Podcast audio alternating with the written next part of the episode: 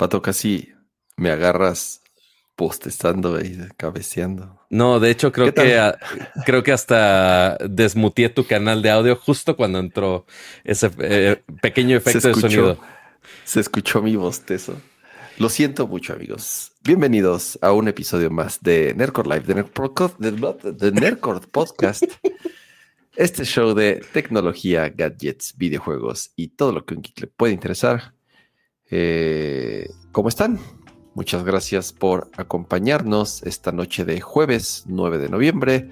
Muchos temas, la verdad, bastante movida la semana en temas de tecnología, en juegos, eh, cosas que hemos visto, cosas que hemos jugado. Bueno, que Pato ha jugado, él es el que, el que sí ha podido jugar estos días. El que no es padre de familia y que puede jugar. Así es, así es. Entonces, eh, yo he avanzado un poquito en Alan Wake, que es lo único que he tenido chance de jugar, pero con mucho gusto de estar aquí y con mucho más gusto de saludar a mi queridísimo Pato González. ¿Qué onda, Pato? ¿Cómo están? Espero que estén muy bien. Y como dice Camas, sí ha sido una semana ajetreada. Y especialmente el día de hoy ha sido un día ajetreado en muchos sentidos. Por eso la ligera demora. Pero mira, lo bueno es que ya tenemos la compu super poderosa. Entonces, corre rápido, funciona rápido y el, show continúa, esté donde esté. No es, no es un episodio ni una presentación shot on iPhone. No somos Tim Cook y no tenemos los millones de dólares para sus kits de iluminación. Em, pero creo que con esto estamos bien y tranquilos. Porque... Más o menos, más o menos está. Ya mañana. así pongo mi iPhone, igual y el iPhone. Creo que te tengo que dar el, adaptadorcito, ¿eh? Y, sí, sí funcionaría mejor. O sea, yo creo que sí. Técnicamente hablando, técnicamente hablando va a funcionar mil veces mejor. Pero claro. ya le necesito decir a los señores del gato de, oiga, como que ya necesitamos actualizar algunos changarros porque ya tienen el prompter, ya tienen el, el otro micrófono. ¿Ya no son nuestros amigos o qué? O sea, sí, pero como que mm, se olvidaron un poco. Y también seguramente yo les he dicho muchas veces de, ay, claro, yo te voy a hacer un video dedicado de todo lo que puede hacer el, el, Stream Deck. Y es como de... Y no has hecho absolutamente eh, nada. no, y lo que voy a hacer es eh, seguramente primero un reelcito de el Stream Deck Mobile. Ya ves que puedes usar tu teléfono como una de esas eh, tecladitos con patallitas, ¿no? Los, la botonera y te regalan seis botones. Que para el 90% de los casos es más que suficiente. Entonces sí voy a hacer el, el, tip de, oye, quieres empezar, pero no quieres gastar los millones en el equipo del gato y demás, pues te regalan seis botones y funciona para la gran mayoría de las cosas. Entonces, déjense ahí Pero bueno, ya se los ya, ya cuando haga ese video, de hecho debería hacerlo esta semana para que ya la siguiente les pueda decir de, mira, ya les hice esto, ya me quieren, adiós. Pero mira, hablando de personas que nos quieren aún más, ahí está el bonito chat. Qué bonitos verlos por ahí, porque mira, muchos verdes, eh, muchos verdes, si nos quieren, si nos quieren. Exactamente, muchos miembros del canal, incluyendo Sergio Morales, que se acaba de renovar su membresía a Pro, así que muchas, muchas gracias por estar Gracias por sus membresías por, ahí, por allá. Y de hecho, fun fact, aquí atrásito, aquí, todavía está la lamparita del gato que mandaron en algún momento. Entonces, sí, sí, lo, los queremos de cierta manera, pero pues nada más nos hemos desactualizado un poco. Pero bueno, el punto es, bienvenidos a Nerdcore Podcast, este show de tecnología, gadgets, videojuegos y todo lo que un geek le puede interesar. Y va a haber mucho de qué hablar el día de hoy. No sé si empezar con off topic o. Eh, ¿Tú tienes un tema off topic esta semana? Creo que además de que no tengo tema off topic, más bien te iba a preguntar, que es un poco relacionado a cosas que platicamos aquí en el show. Eh, ¿Tuviste un evento? ¿Tuviste una campaña? ¿Cómo te fue, Pato? Pues mira, porque usualmente cuando pensamos en gadgets, muchos piensan, oye, pues vamos a hablar de un nuevo teléfono. Oye, vamos a hablar de unas pantallas o lo que quieras. Y ahorita, pues, obviamente muchos coches, muchos vehículos, empezó el mame de coches eléctricos y demás, pues ya han estado migrando a ser, este, pues de todo. Ya son súper tecnológicos, ya tienen más pantallas que en su casa, eh, ya tienen más bocinas que un surround sound eh, completo de sonos, casi casi. y pues cada vez le meten más cosas. Y, y aparte, se van multiplicando las marcas de coches. Ya como lo están haciendo casi igual como los gadgets, pues los chinos han dicho, ah, pues si podíamos hacer teléfonos, pues vamos a hacer coches también. Pero la cantidad de marcas que han salido de allá y que ya no son así... Al inicio nada más había uno o dos marcas que decías, ay, qué miedo. Y ahorita ya son de, ay, güey, ay, no. Ahora, ahora sí, sí me interesan. Eh, ya están mucho mejor hechos, ya tienen muchos mejores sistemas y ya se vuelve mucho más competitivo todo el asunto. Y justo una de las marcas que salió esta semana, eh, al menos aquí oficialmente en México, es una que se llama Gili. Es G-E-L-Y. Este, pero se pronuncia en English, lo más cercano posible es Gili. Eh, es marca china, pero pues claramente tienen eh, muchas bondades interesantes. Y empezaron aquí en México esta semana con dos modelos específicamente. Fue este, que es aquí, el Geometry C, que yo pensaba que no iba a llegar. Porque ¿Ese es el eléctrico? No. Es el eléctrico, correcto. Ah. Yo dije, ay, pues si me prestaron la otra, seguro no va a llegar la eléctrica todavía, porque pues es muy fancy y demás. Y no, sí, sí llega. Este, ¿Y ya dijeron precios? Ya dijeron los precios. Lo que sí es que no los tengo tan en la mano. Si está abajo, si no me equivoco, está abajo de los 900 tampoco, tampoco es la más barata de los eléctricos. No, o sea, está competitivo con otras. Para ser, para ser China, no. Cada quien tendrá su opinión, pero en teoría los autos chinos, el beneficio que tienen es que llegan a precios más competitivos porque son desconocidos. La gente no conoce la marca, la gente no em- se avienta así nada más a comprar una marca que acaba de llegar, que no conoce y gastarse casi un millón de pesos. Empieza 788. Ok. 788 mil la de entrada de las eléctricas de estos. Ok. Y la otra, que fue la que ya, ya manejé, ya probé un poco, fue la nueva Coolray. Este, existía una Cool Ray normal, ahora está el nuevo Cool Ray. Yo no sé por qué le ponen que si nuevo, viejo, nada más Cool Ray ya. Eh, con su morado tornasol interesante, que tampoco es la más tecnológica. O sea, sí tiene algunas asistencias de estacionamiento, tiene sus pantallas, dos pantallas de hasta 12.3 pulgadas, tiene CarPlay, alámbrico, eh, y un diseño muy deportivo con su spoiler y y demás. Eh, modos de manejo bastante versátiles. Bien, o sea, gran espacio en la cabina. No me puedo quejar. Eh, y ya. ¿Esa cuánto cuesta? La que tú manejaste, la que te prestaron, ¿cuánto cuesta? La que yo manejé empieza desde los 4.39. Ok, ahí ya no está tan Sí, o sea, es más competitivo eh, entre los vehículos de combustión. Mucho, mucho más competitivo. A ver, considerando que ahorita ya los autos empiezan entre, o sea, arriba de 400 mil pesos. Sí, hay de menos. Yo entiendo que hay de menos y hay, pero son autos mucho, muy, muy austeros eh, o muy pequeños, como un Mazda 2 o un Suzuki Swift, que son buenos coches, pero eh, son pequeños y, de pronto, digo, ya si em, les empiezas a meter equipamiento, ya se eleva bastante el precio. Depende de cuál sea el uso que le vayas a dar, de cuántas personas vayas a meter y de cuánto tiempo te piensas quedártelo, todo eso. No, y sabes que es eh, algo súper extraño que igual ahorita lo están comentando claramente eh, ahí en el chat. Porque dicen, oye, pues por ese precio, oye, pues qué onda con... Ahorita, sí, el que todo el mundo está volteando a ver, es la Volvo CX30. Este es, es, Volvo, es San Volvo, eh, a un precio bastante decente para ser eléctrica. Pero lo que yo no sabía es que aparentemente esta marca también tiene que ver con Volvo.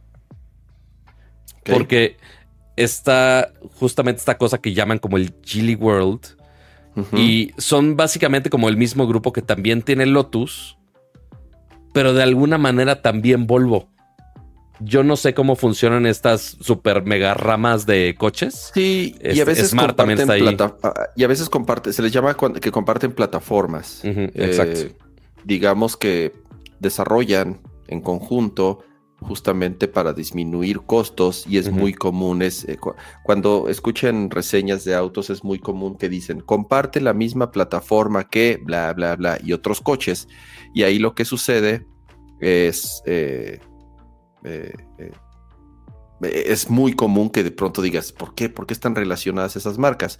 Pueden ser por este tipo de, de- de cuestiones o porque simple y sencillamente son dueños, un grupo, un conglomerado enorme, eh, y de pronto dices, ay, güey, yo ni sabía que estos eran dueños de esta o que ya habían comprado a tal marca. Ha habido mucho movimiento en los últimos años de conglomerados Y en la como industria dicen automotriz. y como dicen aquí el chat, que Geely son los dueños de Volvo. O sea, simplemente otra de las mil sub- submarcas habidas por haber, cada una con su segmento distinto, pero pues abarcan a muchísima gente.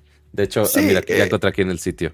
Este, aquí ya está el, el de Geely general. Y dice, Ujú. oye, nuestras marcas. Está desde Geely normal, Lotus, Volvo. Y pues, pues sí, eventualmente hay. Uno no se entera de las, de las marcas gigantescas que son cuatro o cinco que acaparan todo el mercado, se hace de automotriz o de tecnología. eh, sí, son. el- la Y- burocracia es cabrón. sí, y de, y de marcas que han estado toda la vida en la industria automotriz, como. Volvo, que digo, y ahora ya es también de este conglomerado, MG, una marca clásica británica que tiene igual toda la historia, también ya es un conglomerado chino los, los dueños. Y hay, de, nuevo, ¿no? Es, es la industria automotriz, sobre todo a partir de pandemia.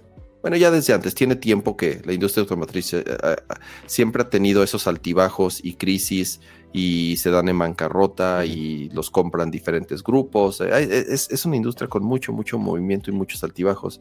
Y lo que pasó con la pandemia es, pues todos sabemos, ¿no? Los, los problemas que tuvieron en la producción, en la manufactura, en la falta de componentes. ¿Cuántos, tema epi- es que cuántos las- episodios de microcomponentes no hicimos? Claro, y, y- y hubo un problema a nivel global y hasta apenas ahorita que se está medio estabilizando, el problema es eh, los costos. La demanda fue tan alta que la industria automotriz dijeron, ah, bueno, pues, pues la gente está, se dieron cuenta que la gente, por, por el alta demanda y por las pocas cantidades que había, se dieron cuenta que la gente pagaba cantidades estratosféricas y en los últimos cuatro años el costo de los autos se ha, o sea, el, el aumento ha sido exagerado, casi de un 30% eh, o más en algunos casos. Estaba cagándome de la risa el otro día que vi un... un, un, Ayer, ¿no? eh, eh, claro, o sea que vi, lle- llegó el nuevo Golf GTI, sí, es un Golf Sí. GTI, pero no deja de ser un Golf.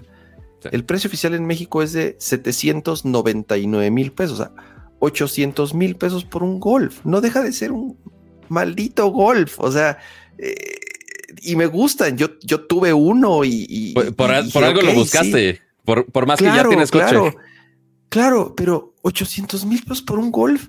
En mi vida pago 800 mil pesos por un maldito Golf. Es, es bueno, también- ridículo. También han cambiado muchas cosas desde entonces, de tu primera impresión de un golf y el precio de un golf a lo que Pato, cuesta pero ahorita un golf. sí, sí, sí, pero a ver, eh, eh, velo, súbete. O sea, eh, tiene una caja, una tecnología muy vieja. Me, me fui a Cuernavaca en un- uno de estos. No el más, no el más nuevo, pero. Es sí, muy, se maneja muy bonito. Yo no estoy diciendo que no, pero a lo que voy es, súbanse un Volkswagen.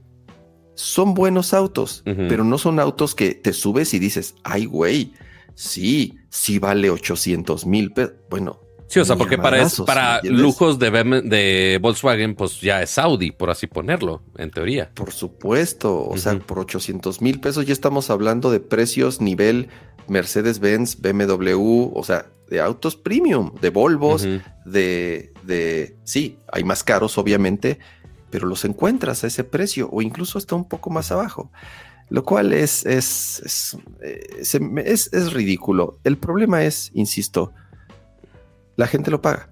la, industria se dio cuenta que por la alta demanda y la poca cantidad de autos que había, la gente empezó a pagar eh, montos estúpidos, incluso en los autos usados. Pato, antes el mercado de los autos usados era una muy buena alternativa comprar o vender una, eh, digo, comprar un auto usado. Ahorita ya ni eso.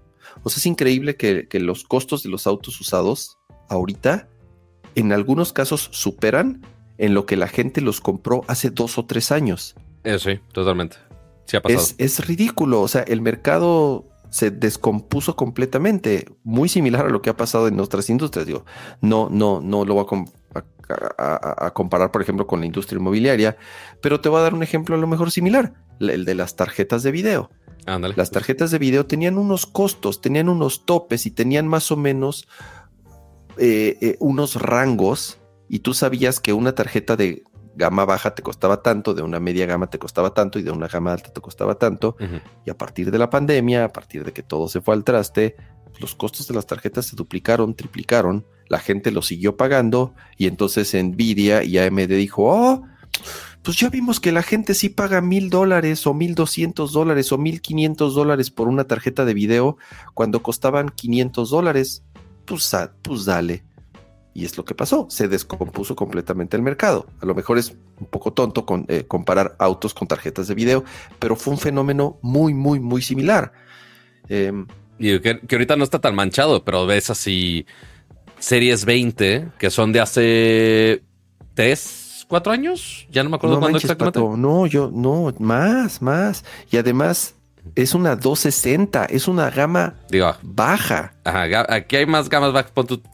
Pon tu 3 mil varos, pero sí, ahorita ya las series 40, en teoría, están ya en los 250, 300 dólares, pero pues justamente, digo, ahorita ya es que medio se normalizó, entre comillas. este... Pero el problema es con las tarjetas de video, los costos de inicio, Pato. Correcto. Eh, ese es el tema, que ya dijeron, ok, antes nuestra, la tarjeta que sacábamos, tope de gama, que costaba 600 dólares, ahora cuesta 1500 dólares más del doble. Eh, no, y, sacando las versiones de entrada, pero no tan entrada. o sea, ya la versión de entrada de Nvidia, digo, para los que no conocen la nomenclatura de Nvidia, es la serie, que es 10, 20, 40, y ya después la más choncha es la 90, y ahí se va para abajo. La 60 ahorita es la. Dale, dale, perdón. Ah, bueno. Eh, la 60 ahorita es la más como sencillita de, cada generación. La de entrada, 300 dólares.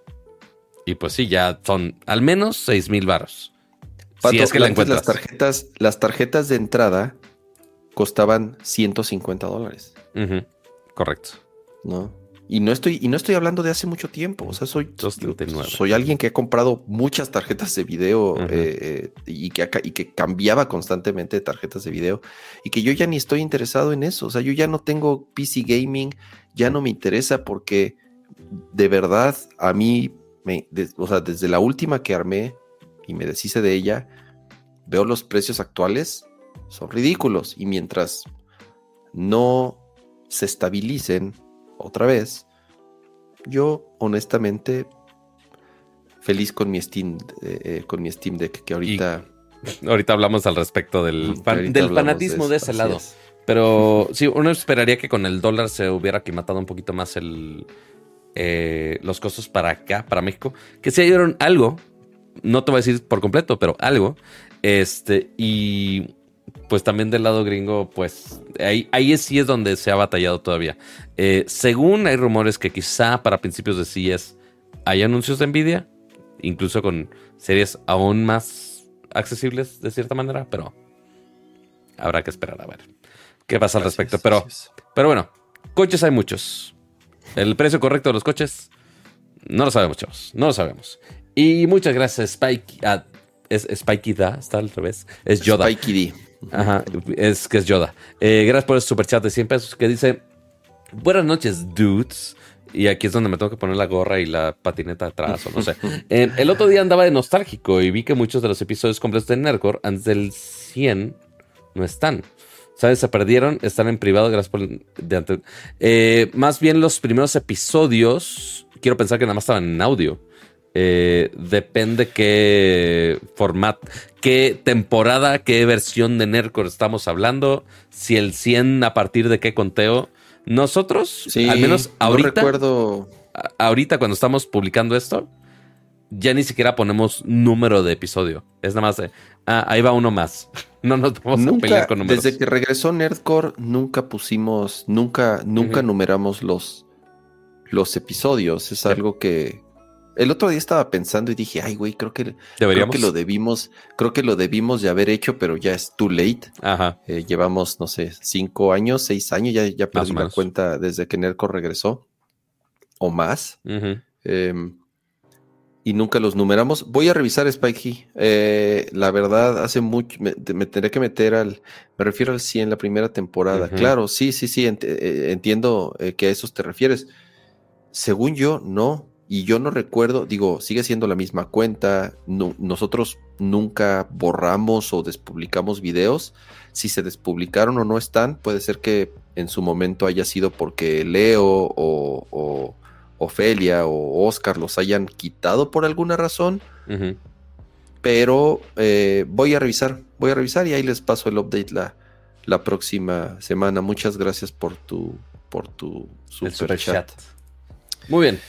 Ahora, vamos a hablar de. Hablando de gadgets yendo muy hacia el futuro. Y gadgets, quién sabe si sobrevalorados o no. Ya ustedes me dirán. Resulta que ya tu celular es obsoleto. Ya ver una pantalla de un celular ya es muy old school para, cual, para cualquiera. Bienvenido al futuro, viejo. Exactamente, justo así. ¿Y de qué estoy hablando? De este brochecito por aquí. No sé cómo traducirlo, lo que es, porque digo, como está el nombre, es AI Pin. Pero es un, es un pin, de estos. Pin inteligente, pin inteligente. Y ya. Es como un smart pin. Claro, en vez de utilizar la palabra smart, smartphone o smart pin, utilizaron AI pin, porque ya no es, lo de hoy no es ser smart, pato, lo de hoy es ser AI. Lo de hoy es utilizar la inteligencia artificial. Eh, y ponerla en absolutamente todos lados. Así es, y es, y, es, y es, va a ser el tema que va a dominar el mundo los próximos, ya, para siempre, más bien ya para siempre. Porque, a ver, em, eh, no es la primera vez que vemos este gadget. Esto se hizo un poquito viral cuando lo presentaron en TED, si no me equivoco. Eh, la verdad, yo no pero no lo mostraron, más, más bien hablaron de él y nunca nadie lo vio. No, sí lo mostraron en vivo. Por eso, por eso, pero lo único que vimos fue la proyección en la mano, ¿te acuerdas? Exacto. Pero eso no se veía. Tenía como, estaba tapado, estaba cubierto. Sí, o sea, tenía una toma similar a esta y pues más o menos mostraban cómo. Pero sí, casualmente es donde está la mano del güey, pues tapa donde está el pin, entonces no sabemos cómo se ve cuando emite la luz. Eh, pero sí, la idea de este pin es que no tengas una interacción con la pantalla, sino que tienes ahí eh, el proyector que va a proyectar, como el nombre lo implica, a la mano. Ves información muy básica, claramente no a color, eh, pero puedes interactuar de varias maneras. Puedes mover tu mano en diferentes ángulos y eso ya lo detecta como un input. Hacer toques con los dedos, como si fuera Apple Watch. Em, y ahí tienes algunas interacciones. También tiene micrófono, por supuesto, para responder mensajes. Entonces ahí puedes ver un mensaje. Oye, quiero responder a tal cosa. Cool. Oye, muéstrame cuál es el lugar más cerca para tomarme un café. Ok, te lo recibe el input por voz y te lo puede mostrar también este, aquí en la pantalla clima, o sea, cosas hasta eso que esperarías de un teléfono normal. Eh, y claramente también puede hacer llamadas. ¿Lo sustituye al 100% un teléfono? No. Pero intenta al menos sustituir lo básico. Siento yo. Eh, pero Kama tiene mucho que decir al respecto, tiene muchas dudas al respecto. Mm, primero, ¿quién está detrás? Eh, los dos founders vienen de Apple. Sí. O sea, eh, tienen estuvieron en Apple, no sé, 30 años, casi toda su vida. Estuvieron involucrados en, desde la Macintosh, el iPod, el iPhone. Ok. Y casi todo el staff, casi todo, el 70% por lo menos, son ex Apple. De perfiles muy altos, o sea, gente eh, que, que estuvo involucrada en los productos más exitosos de Apple. Y por lo mismo hay mucha expectativa de este primer producto que han, le han hecho muchos teasers, que le han hecho eh, mucha publicidad, hay mucha lana detrás, creo que tiene, no sé cuántos ya millones y millones de dólares tienen de, inversión. Eh, eh, dijeron ellos, vamos a cambiar la industria, ya sabes, de, no del smartphone, sino lo que ellos dicen es, somos esclavos del smartphone. ¿Recuerdas que esa era como la campaña con la que salieron? y, lo único que hicieron es un medio smartphone sin pantalla que hace menos que un teléfono, cuesta más que muchos teléfonos, es más incómodo de usar que muchos teléfonos. Incómodo, quién eh, sabe. O sea, está lo que está incómodo es que está limitado. O sea. Pero está incómodo que para todo lo que quieras hacer le tienes que hablar. ¿Me entiendes? Es. No sé, ¿eh? O sea, porque según yo puedes poner el gesto de que pongas la mano enfrente y ya se activa. Si no me equivoco. Por eso, pero lo, pero lo único que va a hacer es mostrarte unos widgets, mostrarte el clima y la hora. ¿Me entiendes? Sí, o sea, si quieres algo eh, muy específico, sí tienes que hablar a fuerza. Si quieres interactuar con, con él, si quieres hacer más, responder un mensaje, lo que sea, pues ya tienes que, eh, que responderle. Viendo las imágenes, Pato, eh, el, el es como un mini proyector láser. Entonces, pues la resolución es buena, la definición es buena, nada más con la limitante de que pues es un solo color a ver, yo, yo sí soy muy escéptico. Eh, saben que soy muy escéptico de este tipo de, de cosas. Y, mi predicción de esto es que va a ser un gadget que lo van a comprar algunos curiosos ahí en Silicon Valley, en San Francisco. Vas a ver a gente ahí caminando en San Francisco con su, con su cosita puesta, pero van a traer su iPhone en la bolsa, ¿me entiendes? Sí, porque van a traer su Apple van a traer su Apple Watch. O sea, va a ser un juguetito adicional al smartphone, ya sea Android o ya sea iOS, pero no va a sustituirlos. Y ese es el tema. Yo creo que faltan muchos años. Yo mi predicción es que por lo menos los próximos 10 o 20 años, o 10 o 15 años, vamos a seguir cargando un, un dispositivo que es un vidrio con metal y antenas. Porque va, a lo mejor o sea, cambia, va, a cambiar un poco el tamaño, va a ser tal vez más alto, más delgado. Que si ya es plegable o no plegable. Que si es plegable o no, pero al final del día va a ser un vidrio con metal y antenas en donde vamos a poder interactuar con él. Eso final, pienso que la pantalla, o sea, la interacción con una pantalla va a seguir los próximos el, de 10, 15 años o más, Pato. Yo no veo a esto sustituyendo al smartphone. Porque, porque justamente también al final, o sea, sí puedes tomar fotos, puedes hacer muchas cosas, escuchar música directamente del device. Pero eventualmente, oye, ¿cómo puedo administrar toda esa información? Que es básicamente lo que hacemos en el celular. Ah, te tienes que ir a otra pantalla a administrarlo. Oye, que si mis playlists, porque al menos aquí muestran Tidal, quién sabe si esté este, conectado a Spotify, no tengo la menor idea. Este, pero eventualmente sí necesitas regresar a una pantalla tradicional para poder terminar toda la interacción. Eh, lo cual, pues, le quita todo el propósito a esto. Sí tiene algunos gadgets interesantes. Se ve que está bien hecho, como dices. Hay mucha gente involucrada. Este, de gran talento. Pero que este pin cueste 699 dólares para esta experiencia, sí se, ve moderna, pero que no llega a sustituir todo lo que hace un smartphone, pues es difícil de convencer a la gente que lo haga. Em, que también es parte, ¿no te acuerdas algún momento?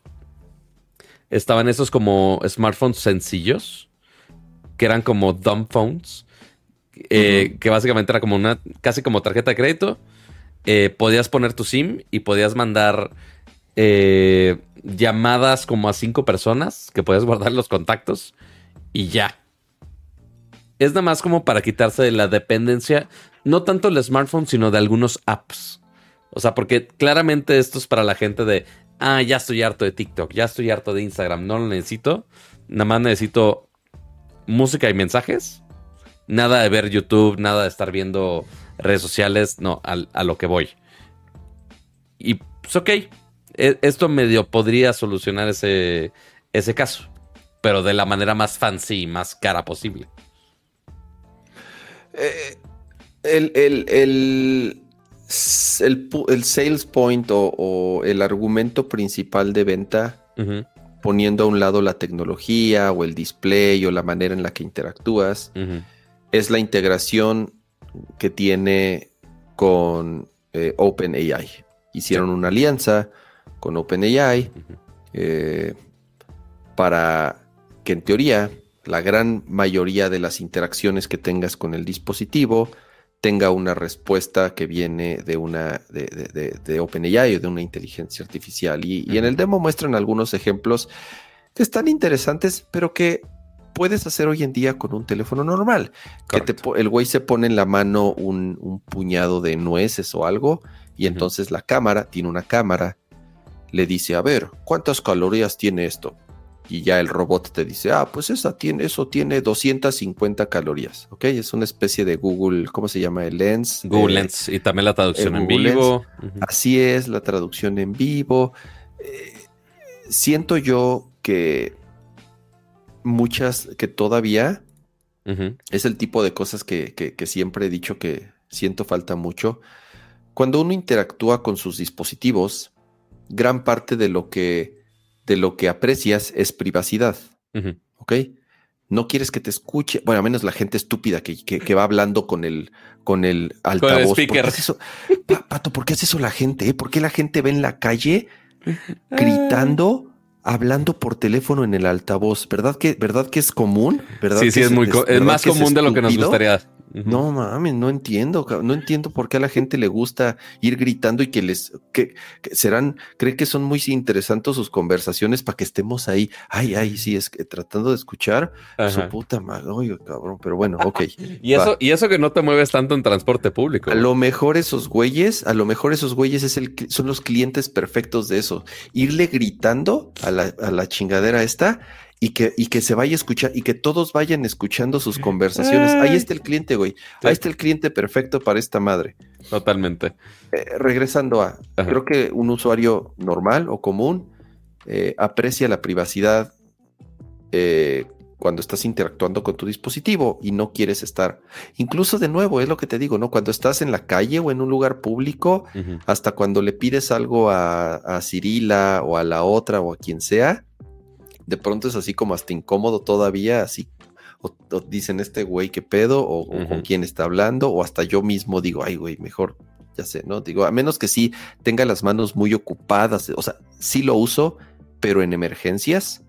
Yo solamente en pero tu lo que voy es, claro, pero lo que voy es todo el tiempo, todo el tiempo interactuar con la voz y que te responda y se escuche, porque además obviamente es para traerlo con audífonos. En un lugar ruidoso, por más potente que sea la bocinita de esa madre, no vas a escuchar nada. Entonces, seguramente va a vas a tener que, o sea, va a ser muy dependiente de unos audífonos para que realmente puedas tanto hablarle como escucharlo. Entonces, que en teoría que sí están como direccionados para que sea tu, tu espacio personal para escuchar, ¿no? Pero, híjole, hay, hay limitantes de la física.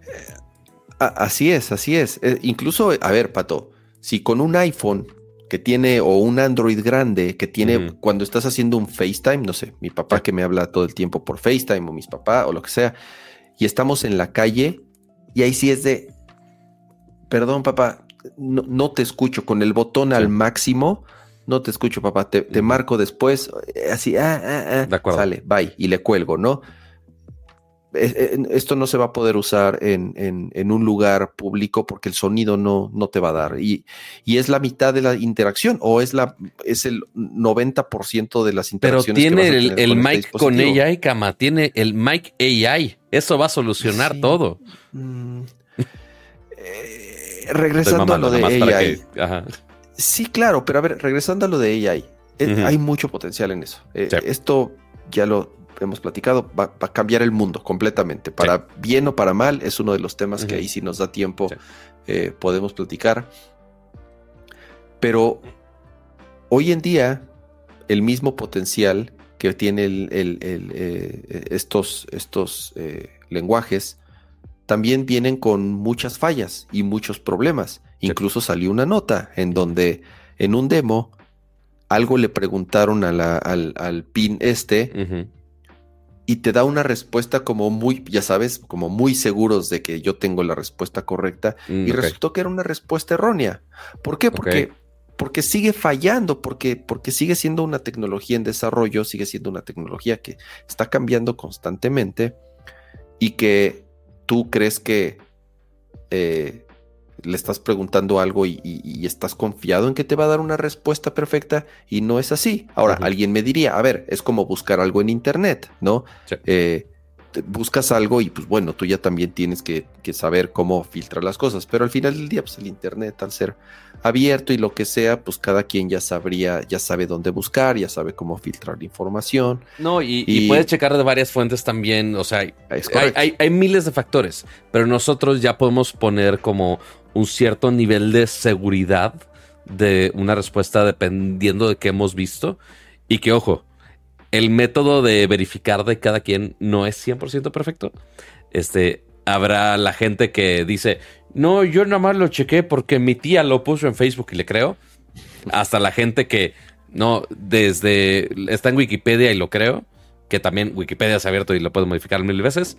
O yo lo revisé de 15 fuentes, este, eh, en white papers de no sé cuántos institutos. Ok, hay niveles de, credibilidad de cada uno de esos eh, investigaciones, por así ponerlo. Y ella, y el AI lo que hace es de todo lo que tiene de su base de datos, en teoría investiga, por así ponerlo, aprendió de todo, de todo eso que rasca de internet y más o menos puede tener una seguridad de cierta respuesta. El problema es que esa seguridad o no seguridad de una respuesta no te la comunica en ningún momento, al menos por ahora. Entonces, o tampoco está limitado de, oye, respóndele al usuario únicamente cuando sepas así mil por ciento la respuesta correcta. Y que no es posible. Ese, ese, mil, ese 100% de seguridad no existe. A veces desde Google te puede recomendar algo y por eso está el botón de feedback. Em, hasta cosas que está corroborado con diferentes webs y que tienen otro dato. Hay muchos factores que pueden estar ahí de por medio. Pero quiero pensar que el siguiente paso va, a ser que la misma AI corrobore de, oye, estoy más o menos segura de esto. Y el paso anterior era, si nada más jugamos con los datos 100% seguros, va a ser como ahorita están las diferentes eh, inteligencias artificiales.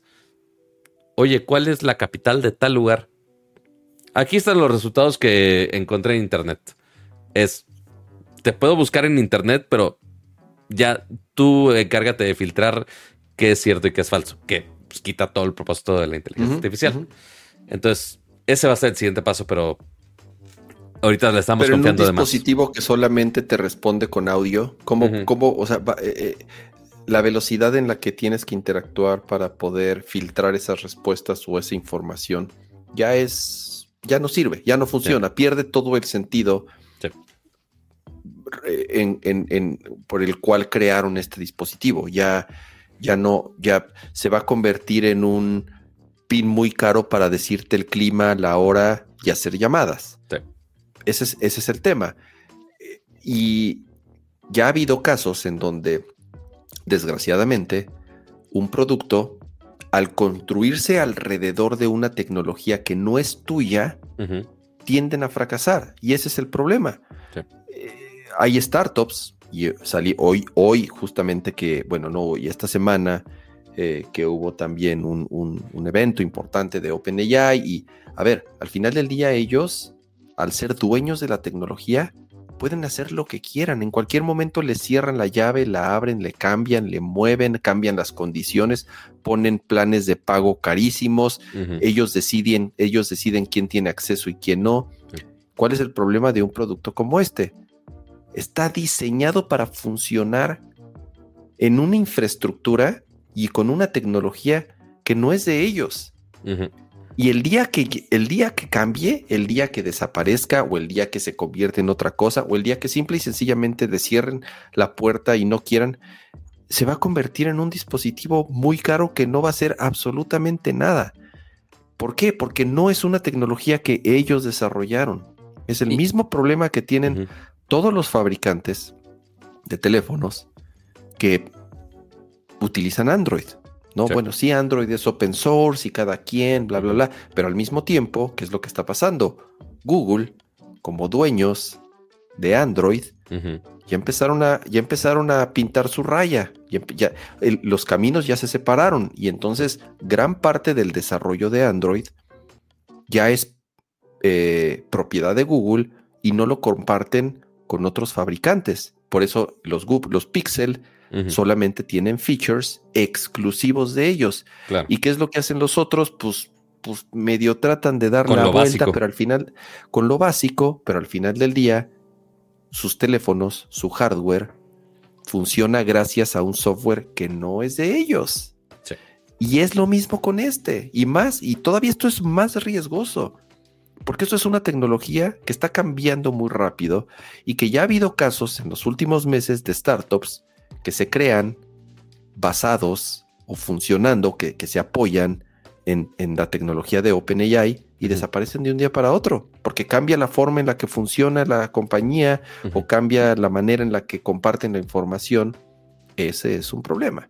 Y aquí yo no le metería, o sea, yo no pondría, estos güeyes sí pusieron todos los huevos en la canasta de OpenAI y el problema es que el día que ellos digan, bye, van a desaparecer porque no, tienen nada. Y también, digo,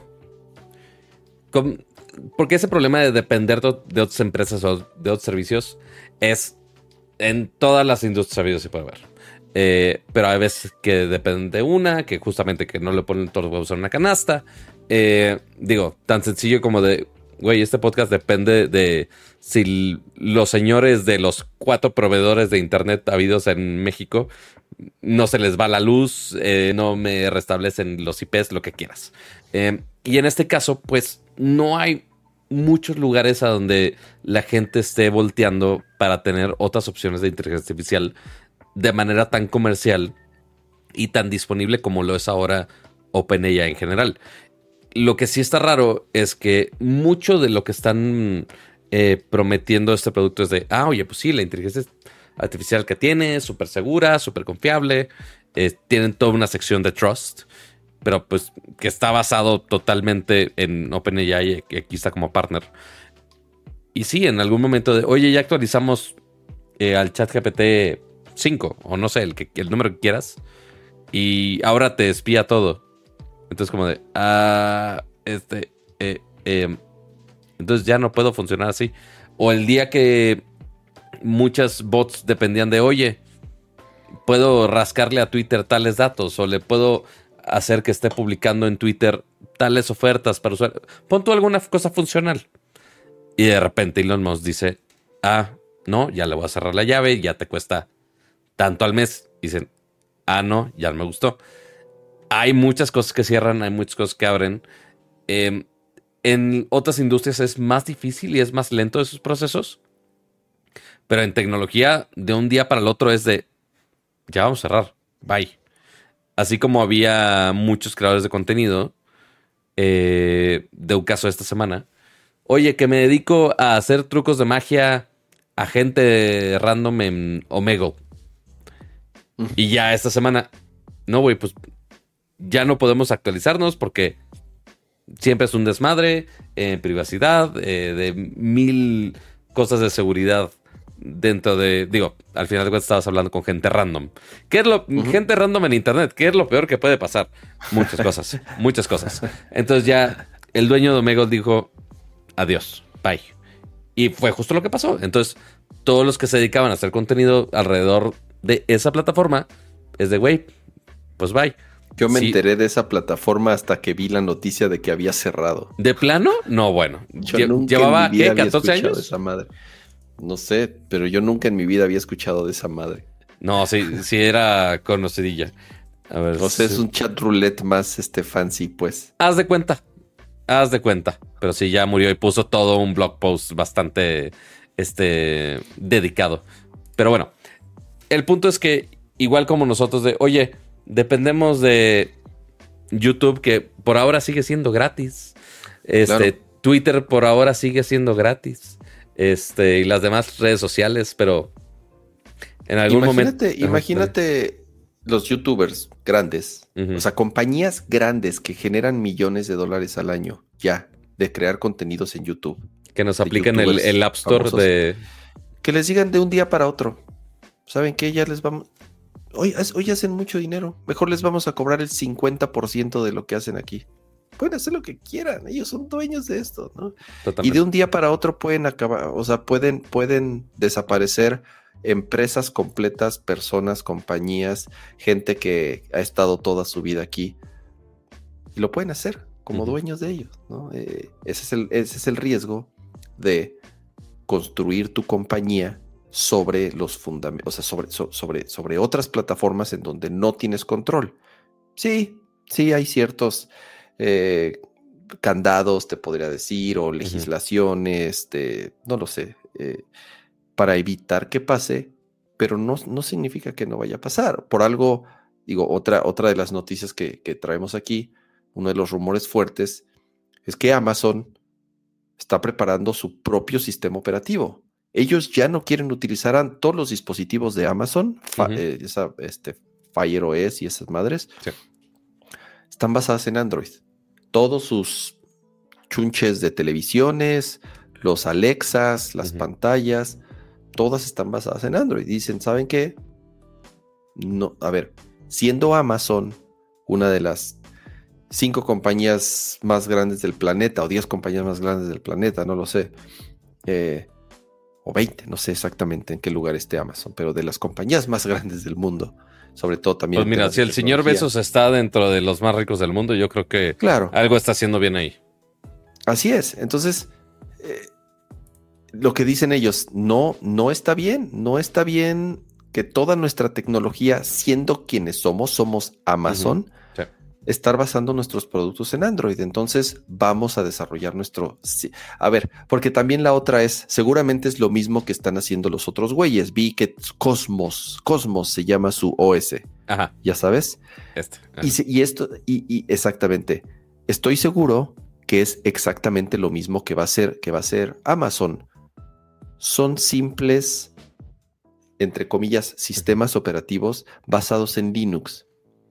Todo está basado, o sea, es, y a ver, a estas alturas, ¿quién se va a aventar a, inventar de cero un nuevo sistema operativo? Eso no va a pasar. A ver, o eres Windows, sí, obviamente, o eres Linux y todo lo que se construye encima de Linux, que son muchas cosas, porque incluso Apple, pato, o sea, el sistema operativo de macOS está basado en Unix. No es. Eh, a lo que voy es. O es Windows, o es Unix, o es Linux. Y para de contar, nadie se va a aventar a inventar un nuevo sistema operativo, un nuevo file system, un nuevo set de instrucción. O sea, nada, al final, ok, eso de vamos a inventarnos un nuevo sistema operativo, no, vamos a agarrar Linux. Sí, porque aparte ahorita a construir encima. Sí, porque muchos intentan eh, poner su como versión de sistema operativo por encima y dar la idea de, ay no, lo hicimos nosotros, por supuesto. Por ejemplo, David Asa, que yo sé que sabe muchas cosas, pero dice, oye, no, Xiaomi es el único que está haciendo su OS Porque justamente después de no sé cuántos años, ignoren todo tu anuncio que nos ponen aquí en los sitios. Pero, oye, va a sacar su nuevo OS, va a retirar el MIUI que tenían después de 13 años y van a sacar su nuevo OS que se llama HyperOS. Okay. ¿Está, está construido sobre qué? Ahí scrolleas dos segundos. Así, el too long didn't read. Anunciaron el nuevo sistema operativo basado en Android que se llama HyperOS. O sea, es, otro maldito skin. ¿Y sabes en qué está basado Android? ¿Sabes en qué está basado Android? Ese sí no me acuerdo. En, algún Linux. Sí, correcto. En Linux. En Linux. Android está basado en Linux.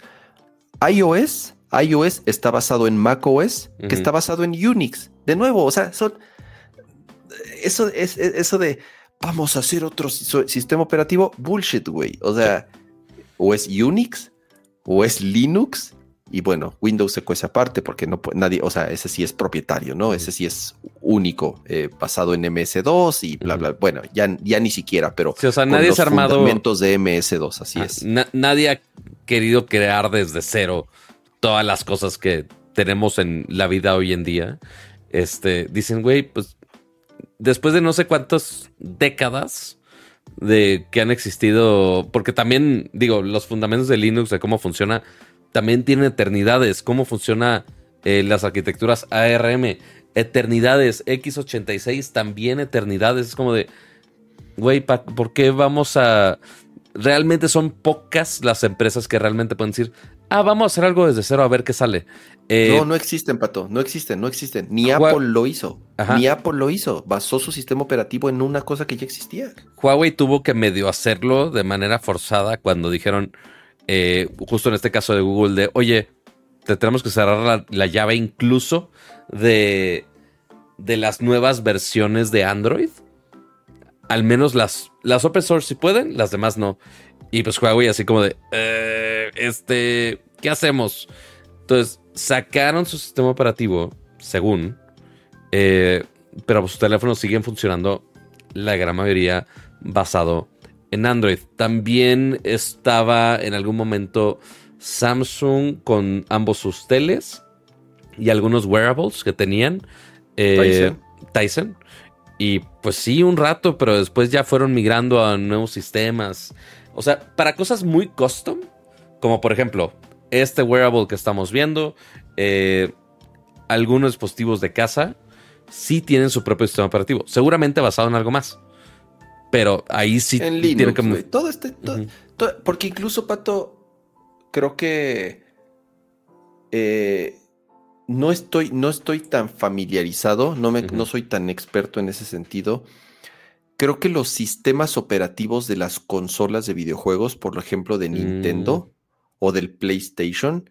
Incluso eso, bueno, el del PlayStation está basado en Linux, eso sí, te lo puedo asegurar.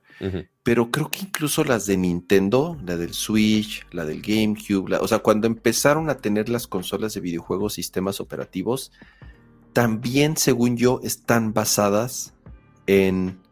Eh, o sea, el, kernel, el core sigue siendo Linux. Estoy casi seguro que sigue siendo. O sea, todo es Linux tan, Linux tan muy cabrón, O sea, y, es open source, al final es.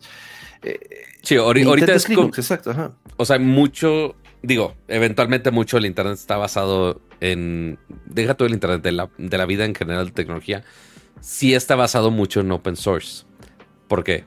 Pues sí, o sea, si ya la gente trabajó décadas este, para hacer esos sistemas, se hace Android, se hace Linux. Pues, y justamente para eso es el open source, para que eventualmente, si una empresa se vuelve loca, si hubiera sido el caso de Google, de, oye, si Android es mío y nadie lo puede tocar, y en algún momento de la vida, el caso de Huawei, nada más dice, ah, le cierro la llave. Ok, Huawei sí se fregó con la última versión pública de Android.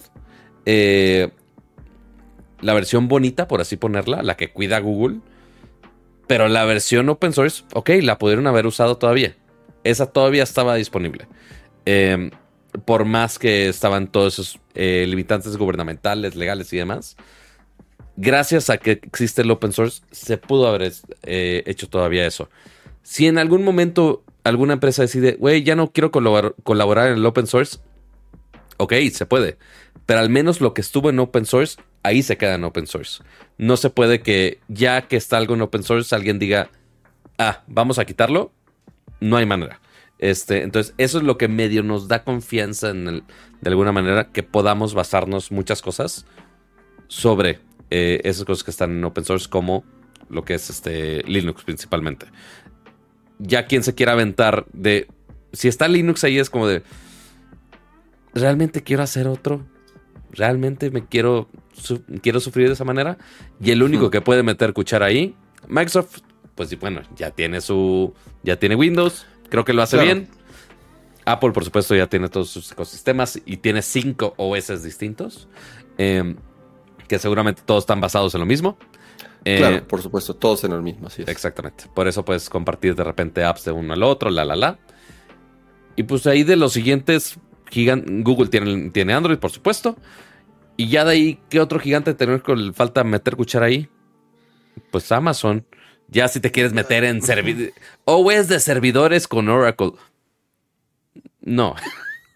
O sea, Usa Linux también. Sí, exacto. Ajá, claro, pero digo, la base de datos sí es propietaria, pero al final del día el, el, Muchas cosas están basadas en el sistema operativo. O sea, sí, o sea, ahora, ahora con Linux, o sea, ¿me entiendes? Es, Para suponerlo. tienen su propio, eh, su propio eh, fork, digamos, de Linux. Ándale, exactamente. Eh, como hay Red Hat, como hay este, ¿cómo se llama el otro? Hay un chorro. Ubuntu, sí, Ubuntu, Red Hat, CentOS. Eh, ya ni me acuerdo, güey. Hay, un hay, demasiadas. Pero... Hay, eventualmente OS que sí están todos basados, pero sí hay, hay un sistema operativo para cada cosa vida y por haber. Seguramente Meta tiene. Creo. No sé, no me acuerdo si Meta tiene un sistema operativo per se. O sea, nada más en. Seguramente los no, Ellos crearon una. Ellos crearon una base, crearon su propia base de datos, eso sí. Cassandra, si no me equivoco, fue la que mm, inventó Facebook, ah, que ya es open source. Eh, porque antes utilizaban, creo que MySQL o ya, ya sabes, así. No, bueno.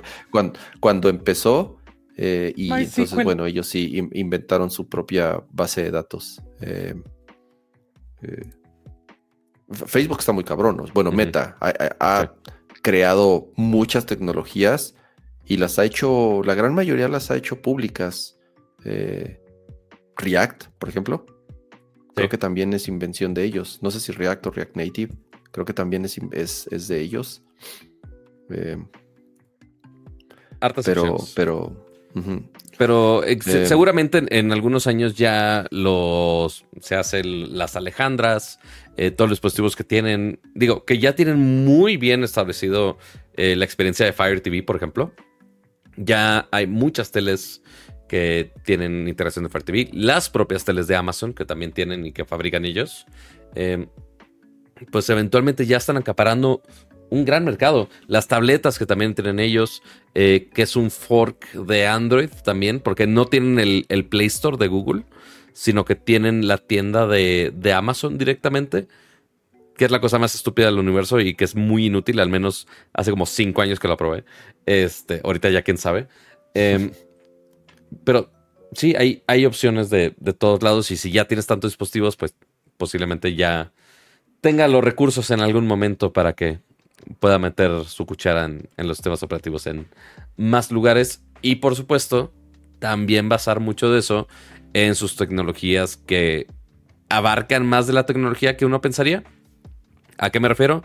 A la nube de Amazon. AWS es una cosa bestial eh, y que también los servidores están basados en las tecnologías, por supuesto. Pero si ya. Ahí sí, bueno, ahí sí, más bien, ahí tienen que dar de todo lo que el cliente pida. Que quiero una nube basada en esto, pues toma. Quiero una nube basada en esto. O sea, pues sí, ahora sí que tienen. De... Pero ahora imagínate que saquen su propio sistema operativo y digan: Ah, oye, sí, pero si usas esta nuestra versión, te sale un cuarto del precio o te sale mucho más optimizado o alguna ventaja competitiva, porque tampoco es, tirar sistemas operativos al oeste, es una que tenga sentido. Y que eso es también lo difícil, o sea, como todo mundo ha cooperado en, en, la sopa intelectual para que todos los sistemas operativos sean más útiles, realmente encontrar la solución a un un sistema operativo que sea más óptimo y que se adapte más a lo que ya hay actualmente, es difícil. Al menos que sea uno es específicamente para el botón, el switch de la luz. Ok, seguramente van a encontrar un sistema operativo que sea específicamente para eso y va a ser más óptimo. Este, pero ya fuera de ahí. Pero, pero es el camino, para ver, ¿qué es lo que hace Microsoft? ¿Qué es lo que hace Apple? Y es lo que quiere hacer Amazon. La única manera en donde realmente poder seguir eh, innovando es teniendo mayor control, no depender tanto de otros para poder tú avanzar a tu ritmo y hacer una mucho mejor integración entre tu hardware y tu software. El día ese es el éxito de Apple hoy en día. Correcto. y, y, lo ha llevado más allá, o sea, y cada vez lo que está haciendo Apple es depender menos y menos y menos de otros para poder seguir innovando, para poder seguir avanzando a ritmo mucho más acelerado. Ahora sí que, a ver, dependimos muchos años de Motorola, oh, dependimos muchos años de IBM, dependimos muchos años de Intel. ¿Saben qué?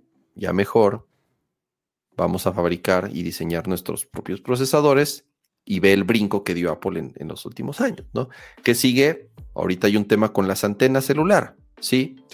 Qualcomm son los reyes y dominadores del planeta en ese tema. El modem. Y entonces desde hace tiempo sabemos que Apple compró la división de antenas celulares de Intel. A Intel, Intel dijo, Ay, a mí no me interesa hacer esto.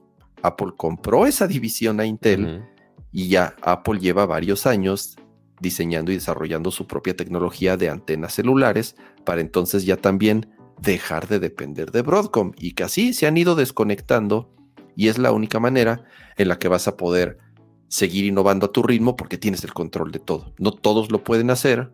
Por eso cuando dependes de alguien más, regresando al tema de, de, este, de Humane, su producto está construido en una tecnología que no es de ellos. y eso es peligrosísimo. Eh, pero, pues bueno, eh, juntamos dos noticias en uno, Pato. Esperemos les haya gustado este. Nos clavamos un poco más en temas más del, nerdcore, del nerdcore clásico, dirían. Ándale. Eh, pero mira. Y, a ver, Pato. Para amenizar esto un poquito, antes de irnos a videojuegos, porque seguramente todo el mundo va a decir Oye, pero ¿por qué no han hablado de Apple si es Nercor? ¿De qué están haciendo con mi programa de Apple? Pues miren, vamos a hablar de Apple unos minutitos, para que no se enojen. Todo bien, todo tranquilo. quizá un poquito menos técnico. Este, hay un par de cositas. Eh, a ver, lo primero, lo que, lo que realmente fue noticia en estas últimas semanas y que seguramente, no sé si a Ramsa le da parte nos nostalgia slash tristeza es algunos reportes de qué iba a pasar con la iMac. Porque, digo, Kama es muy desktop. Y es de, no, quiero mi monitor perfecto, habido y por haber. Y por mucho tiempo fue la iMac 5K. Porque tenía buen performance, tenía un increíble display, pero solamente eran los dos en conjunto, no podías tener ese display aparte. Ya después salió entre que es el display XDR de creo que era 5 mil dólares, una madre así estúpida. Eh, y después el estudio de display que, bueno, ya un poquitito más accesible. Poquitito. Pero todo el mundo decía, oye, pues ya actualizaron la iMac de 24 pulgadas con M1. Está increíble, súper delgadita, buen performance, etc. Y ahora la actualizaron al M3. Pero lo que no hemos tenido es otra versión del iMac. Sigue siendo esa misma versión de 24 pulgadas y Apple no le había querido mover de ahí. Y resulta que ya hablaron un poquito al respecto, ¿no, Kama? Eh, muchos se empezaron a preguntar, porque también había ahí algunos rumores de en dónde está esa iMac, vamos a llamarle iMac Pro o iMac grande. Eh, en pocas palabras, ¿dónde está el iMac de 27 pulgadas que tuvimos y que fue muy buena y que yo tuve muchos años y la usé durante 6, 7 años, creo. Yo, compré una iMac 5K, la primera que salió. Yo dije, este Muchísimo la compraron. Pero así es. Fue un exitazo. ¿Por qué? Porque además no había, era la única forma, Pato, no existía otra manera de tener un monitor de 27 pulgadas 5K o, de resolución retina nativa Exacto. en un monitor de ese tamaño. Era lo, era lo único. Tan es así que lo que tuvo que hacer Apple fue inventar eh, un dispositivo en donde rendereaba el monitor, o sea, tenía como dos controladores de video conectados entre sí para poder renderear la mitad y la mitad del monitor y tenerlo perfectamente sincronizado, oh, porque no había, no había forma de poder eh, controlar tantos píxeles al mismo tiempo, porque no, existía, no existía un monitor con tanta resolución eh, hace, que tiene más de 10 años, 10 años que salió. Yo creo que más de 10 años que salió el iMac 5K. Ahora, ¿cuál es el tema? Que después salió una iMac Pro que costaba 5 mil dólares, pato. Yo siempre quise una iMac Pro, pero para mí fue. Porque era negra. Así es. Después salió, como dice Alberto, ya después salió el monitor. Ya después salió ese monitor solito, el de LG, el Ultrafine 5K. digo, muy bonita pantalla, pero un monitor horrible de plástico que temblaba como gelatina. Y además una época muy oscura de Apple en donde dijeron, no necesitamos vender monitores. Y Apple dejó de vender monitores, no sé, Pato, 15 años. ¿El Cinema Display fue el último? El, el, Thunderbolt Display, ¿te acuerdas? Mm, fue el último monitor que sacó Apple, el de 27 pulgadas, que no era retina, era el monitor. El, el, primero se llamó. Ni me acordaba que existía esa cosa. Así es, se llamaba Thunderbolt Display. Fue el último que sacó Apple. Y bueno, yo utilicé ese monitor años, muchos años hasta que salió la iMac y fue la única manera en la que yo pude actualizar mi monitor porque no había otro. Compré la iMac y Apple seguía sin sacar monitores, sin sacar monitores. Saca la iMac Pro y no sacaba monitores. Y después sacó la iMac nueva, ya con la transición a M1. Y es así de, ¿pero qué? Ya son estos. ¿No vas, a, ¿No vas a sacar más monitores? Y bueno, sí, en su momento, cuando anunciaron la Mac Pro, poquito antes, ya habían sacado después de muchos años el Pro Display XDR, que fue así que fue así de, ok, ¿quieren monitores? ¿Quieren que hagamos monitores? Ok, aquí está el monitor. Ay, güey, cuatro mil dólares son o cinco mil dólares. No sé cuánto cuesta el Pro Display. XDR. ese, si no me equivoco, lo siguen vendiendo, ¿no? Que lo siguen vendiendo, lo cual ya yo no recomendaría. Digo, sigue siendo un monitor increíble, pero ya es un monitor con tecnología de hace. 5 mil pesos, digo, 5 mil pesos, 5 mil dólares, increíble. Eh, ya hoy en día, en su momento sí. Ese es el tema. Hoy en día, hoy en día ya no lo recomiendo porque ya hay mejor tecnología. Sigue siendo un buen, monitor. Yo cada que lo veo, babeo por ese monitor. Me encantaría tener ese monitor. 2019, diciembre de 2019. Pero ya, cuatro tiene, años. Imagínate, ya tiene cuatro. Y es, y, es una, y es una tecnología que avanza muy rápido. Eh, y sigue siendo muy caro. Es, es, es ridículamente caro. Eh, cuando yo siempre lo dije, antes comprar un monitor de Apple era relativamente accesible. Yo a, lo largo de mi vida he comprado muchísimos monitores de Apple. Y este, para mí, desde que salió, fue prohibitivo prohibitivo el precio. O sea, yo, yo no, puedo pagar este un, monitor de ese precio. Eh, es cuando llegamos a la triste realidad de no todos los productos de Apple son para todos. Así como las Mac Pro, pues sí, no, tampoco. Y entonces el iMac, el iMac que salió de 21.5 pulgadas era una muy buena alternativa porque es un muy buen monitor.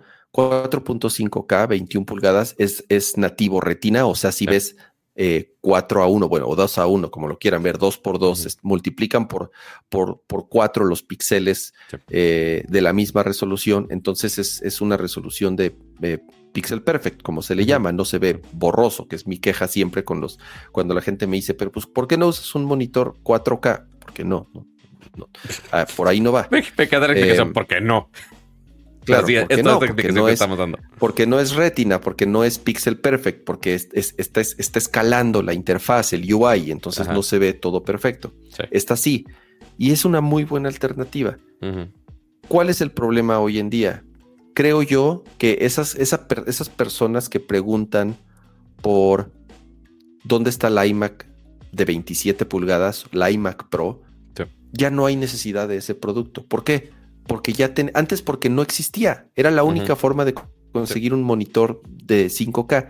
Ahorita ya no, Pato. Ahorita ya hay un Studio Display, Sí. ya hay Mac Minis, ya hay Mac Studio, ya es muy fácil conectarle una MacBook de, desde una MacBook Air o una MacBook Pro o lo que sea a un Studio Display. Ya ahorita ya hay opciones. Sí, si tienes mucha lana, puedes comprarte el Pro Display XDR. Y si tienes lana, pero no tanta lana, porque tampoco es barato, Sí, te no. compras un estudio. A ver, si según tú eres pro, quiero una iMac Pro. No, no, no, no. La iMac no es para ti. Si te Ajá. consideras pro, cómprate un estudio display. Y cómprate una, una Mac Mini o una Mac Studio o una Mac Pro o una Sí. MacBook Air o una MacBook Pro. Ahora sí ya hay muchas opciones. Antes no había. Y por eso era la única opción. Por eso estaba la iMac de 27 y la iMac Pro. Carísima, 5 mil dólares. Ahorita, por menos dinero, porque eso está, eso está cañón, Pato. 1600. Por, por menos dinero, te compras un estudio display y te, y te puedes comprar una MacBook Pro, te puedes comprar una Mac Studio, te puedes comprar una Mac Mini y te va a costar más barato que esa iMac Pro 5K, que es ahorita lo que todos piden. Así de, ¿para qué? ¿Para qué pide la gente una? Ahorita entiendo antes, porque era la única opción. Ahorita ya no. Ahorita afortunadamente ya hay opciones. Ahorita ya hay un chingo de Macs de todos los precios, de todos los tamaños, de todos los tipos. Pro fue portátil, 2017, madre no mía. portátil. Claro. Viejísimo Ya ahorita ya. ya no. Afortunadamente la Mac ya dejó ese oscuro pasado que sí hubo durante un muy buen rato. que Costaba había 5 mil dólares directo la iMac Pro. 5 mil dólares, pato. Yo me acuerdo perfecto. O sea, yo cuando la vi y llegó a México en 120 mil pesos o ciento Ay, y tantos mil pesos, imposible. O sea, imposible eh, pagarla. ¿Por qué la gente pide eso de regreso? Ya no es necesario. Ya puedes tú. Además, ¿cuál es el problema de esa computadora, pato? Ok, gastaste 110 mil pesos o 5 mil dólares en esa computadora y ya es obsoleta. Totalmente. Tienes un monitor increíble 5K que no puedes utilizar para nada. Y ya en cambio ahorita, la ventaja de comprar un monitor aparte es que el monitor te puede durar años si lo cuidas.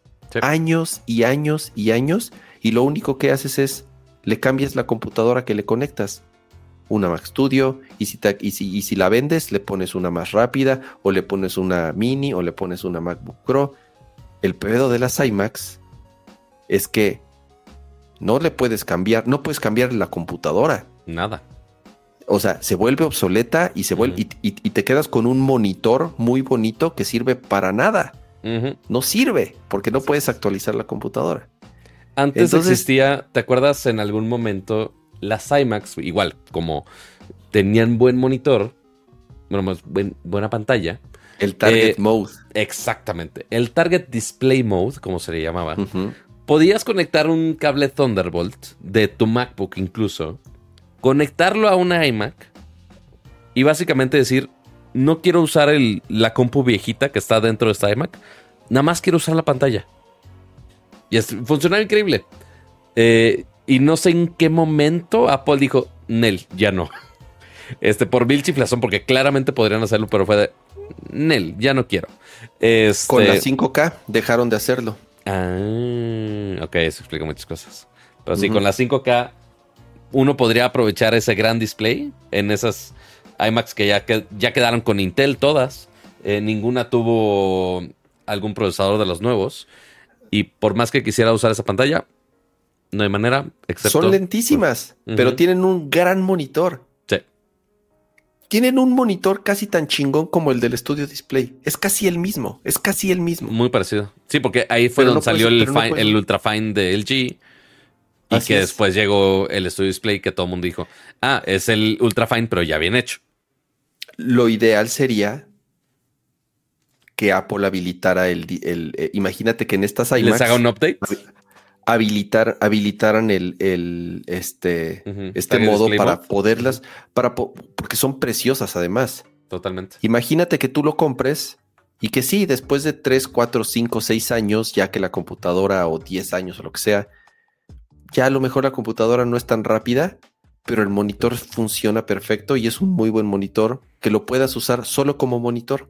Ahí está, el Target Display, pero ya no se puede. Yo tenía mis dudas cuando pusieron el, el Studio Display.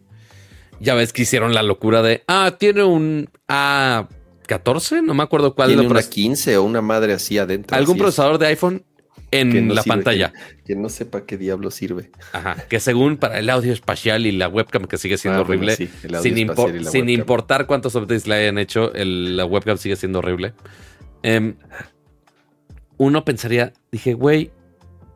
Ah, porque en ese mismo momento, cuando estaban saliendo todos esos updates eh, del Studio Display, pues claramente la tecnología de pantallas ya había mejorado bastante en todos los sentidos. Y ahí estaba muy de moda y, y que sigue llamando mucho la atención ya estos nuevos monitores eh, que son multifuncionales. ¿A qué me refiero que son multifuncionales?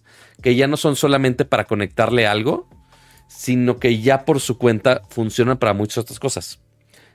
El de excelencia de ejemplo aquí, El de Samsung. uno de los Samsung, creo que hay M7 y M8, hay de varios. Pero Oye, esto el 5K, el 5K ya llegó a México, Pato, ¿sabes? creo que todavía no. Sí pregunté y que se estaban Ah. tardando, pero que todavía no. Y, y tampoco es así más barato que el Studio Display. No tanto. No tanto como uno hubiera pensado. Pero a ver, esta cosa sí es una pantalla 4K. Cool. Le puedes conectar tu compu sin problema. Tiene HDMI. Le puedes conectar tu consola como un monitor normal. Pero aparte, si no le conectas nada, tiene la interfaz de una tele Es un Smart TV. es una Smart TV y puede hacer casi todo lo mismo que la tele gigantesca que tengo en la sala. Tiene soporte de AirPlay, tiene soporte de, de ¿cómo se llama? El de Android, eh, el Smart View de Samsung. Puedes abrir aplicaciones directamente en la pantalla y ya, Sin sea- tenerle nada conectado. sin conectarle absolutamente nada. Y hasta puedes conectarle una webcam aquí encima. Si es que el Zoom me funciona aquí en esta página chafosa. ¿Por qué tiene tan baja calificación, Pato, en la página de Samsung? 3.4 de 25. ¿Quién sabe? eh? Muy buena pregunta. Ah, porque está en el de España. That's why. No sé por qué abre el de España. Pero, pues todo eso ya lo puedes tener. Y si tiene un procesador de iPhone, el maldito Studio Display, creo que hasta el, el Apple TV tiene una algo, si no me equivoco. Alguna versión de Apple TV. No me acuerdo cuál. ¿Cuál, cuál, qué, cuál, qué? ¿Te acuerdas que ¿De qué los hablas? Apple TV tienen un procesador de iPhone? Sí, los nuevos tienen un, un A algo, sí. Entonces, pues básicamente tienen el mismo poder para hacerlo en un monitor, aunque no es o sea, 4K. el, el, el estudio display bien podría, así de, ¿por qué no tiene Apple TV? ¿Por qué no puede utilizarlo como una televisión con Yo no Apple entiendo. TV sin tenerle, o sea, cuando no esté prendida mi computadora o cuando no esté conectada mi computadora? Que se conecta al ¿por qué iPad no? inalámbricamente. Claro, Es como de, güey. AirPlay, aunque sea AirPlay, vas a- eh, o- pero a ver, tiene el mismo procesador, tiene un procesador creo que más rápido que el de los Apple TV. Entonces, ¿por qué no, por qué no lo hacen? Bueno, pues porque es Apple, entonces va a dejar, es un Apple TV menos que vender, entonces pues no, no lo van a hacer, pato. Correcto. Sí, es, es- así son mis cosas, pero, pero el, como el meme de Bob Esponja, así que le intentan explicar de esa es tu cartera, ¿verdad? Sí. Y es de tu misma marca. Sí. Ah, entonces podrías hacer esto. Sí, podrías. Ah, entonces vas a hacer esto. No, no lo voy a hacer. Maldita sea. Pero bueno, así las. O sea, técnicamente el monitor este de, de Samsung, que no me acuerdo el nombre exactamente en este momento, eh, técnicamente podría hacer eso. O sea, aparte de ser 5K, tiene inputs de varios, porque el Studio Display nada más tiene uno. Y aparte también tiene AirPlay, también tiene el- las aplicaciones. Entonces, Sí, sí. es un pon tú en calidad de display, ahí están, ahí están las cajas de cama y fine, aceptables. Pero es, un, es una pantalla infinitamente más funcional a comparación de un monitor normal.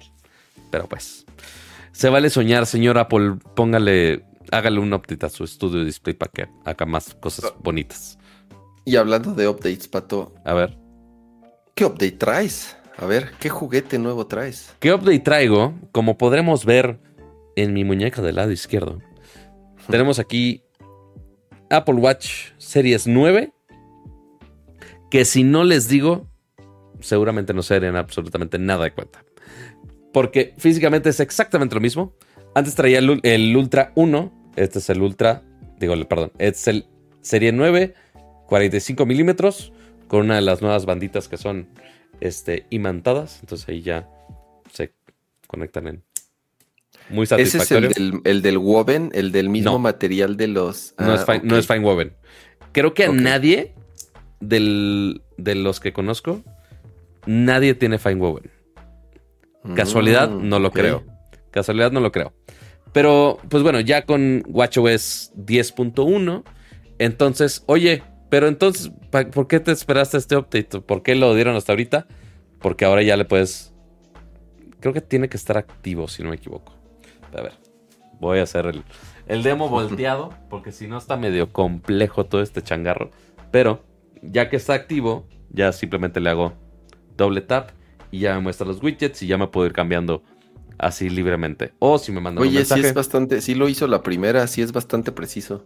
En muchas veces sí, o sea, claramente ha habido algunas cosas que le he intentado picar y no funciona la primera, pero me ha funcionado bien, o sea, los llevo día y medio usándolo, ¿verdad? Tampoco les voy a decir que gran cosa que me haya solucionado la vida.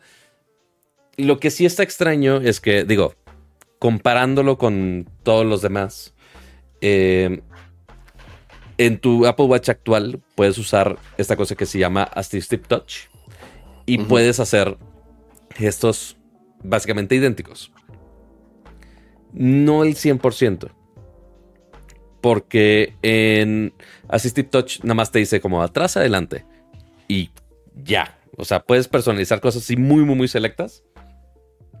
Pero aquí ya está todo lo es personalizado para que oye, ciertas acciones que ya lo detecte como cualquier acción rápida, ya te detecte que la puedas activar fácilmente con dos dedos. Desde los tiles inteligentes que están aquí, hasta de, oye, si me llega una notificación de cama, que es la única persona en la vida que me manda una iMessage, ok, que le pueda picar dos veces y ya me pone, como dice, oye, nada más estás interactuando con tu mano, entonces no vas a querer escribir. Entonces, déjate, pongo el acceso rápido para que puedas eh, contestar con voz. Entonces ya puedes hacer el dictado, lo escribe, le picas una vez, lo manda. Adiós. Eh, muy práctico para muchas cosas. Eh, la interacción de la cámara, si quiero tomar una foto con mi iPhone, pero lo estoy contando nada más aquí, pues ok, ya detecta automáticamente de, oye, puedes hacer una acción con double tap, lo presionas y ya se activa. Muy práctico, en cuanto a otras mejoras de. la velocidad, Pato, ¿qué onda? Lo he usado muy poco, pero digo, vengo del ultra regular, vengo de este. Así que tú digas, lo he usado mucho de. Oye, deja ver cuántas aplicaciones puedo correr rapidísimamente. Si no me dices, no me No, pero, pero por ejemplo, pasa mucho que eh, cuando abres el menú, abres mensajes, le picas un mensaje, le das reply, o sea me refiero a ese tipo de... ¿Del UX en general? Del, ¿Lo sientes diferente o no? O tal cual dices, ah, es lo mismo. Yo lo siento muy parecido. O sea, ahorita que estoy forzándome a abrir aplicaciones que usual... básicamente toda la mañana estuve viendo qué otra aplicación debería estar bajando en, en el Apple Watch. Si me falta algo de la experiencia de Apple Watch, que ya hemos discutido esto así de, pues ya el Apple Watch, así que tú digas, necesito bajarle apps. No. Eh, pero pues bastante rápido. Igual ayuda al que sea un dispositivo totalmente fresco, etc, etc.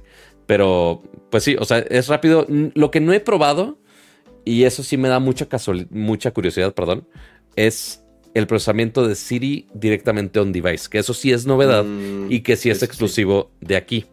Porque usualmente si han usado un dispositivo de Apple, eh, si quieren hablar con Cirila, es Oiga, doña, ¿cuál es el clima de hoy? Va el mensaje a la nube. Piensa la nube. Regresa a la nube. Oiga, no entendí. Vale, madre, ya tiras todo a adiós. Eh, y ahora lo que hacen en el Series 9, como ahora tiene un procesador que tiene más redes neuronales y también tiene más almacenamiento, ya pudieron guardar como un como un preprocesamiento, por así ponerlo, de algunos comandos. De los sí, lo, lo, procesa de forma local. Exactamente. No, no tiene que salir a la nube.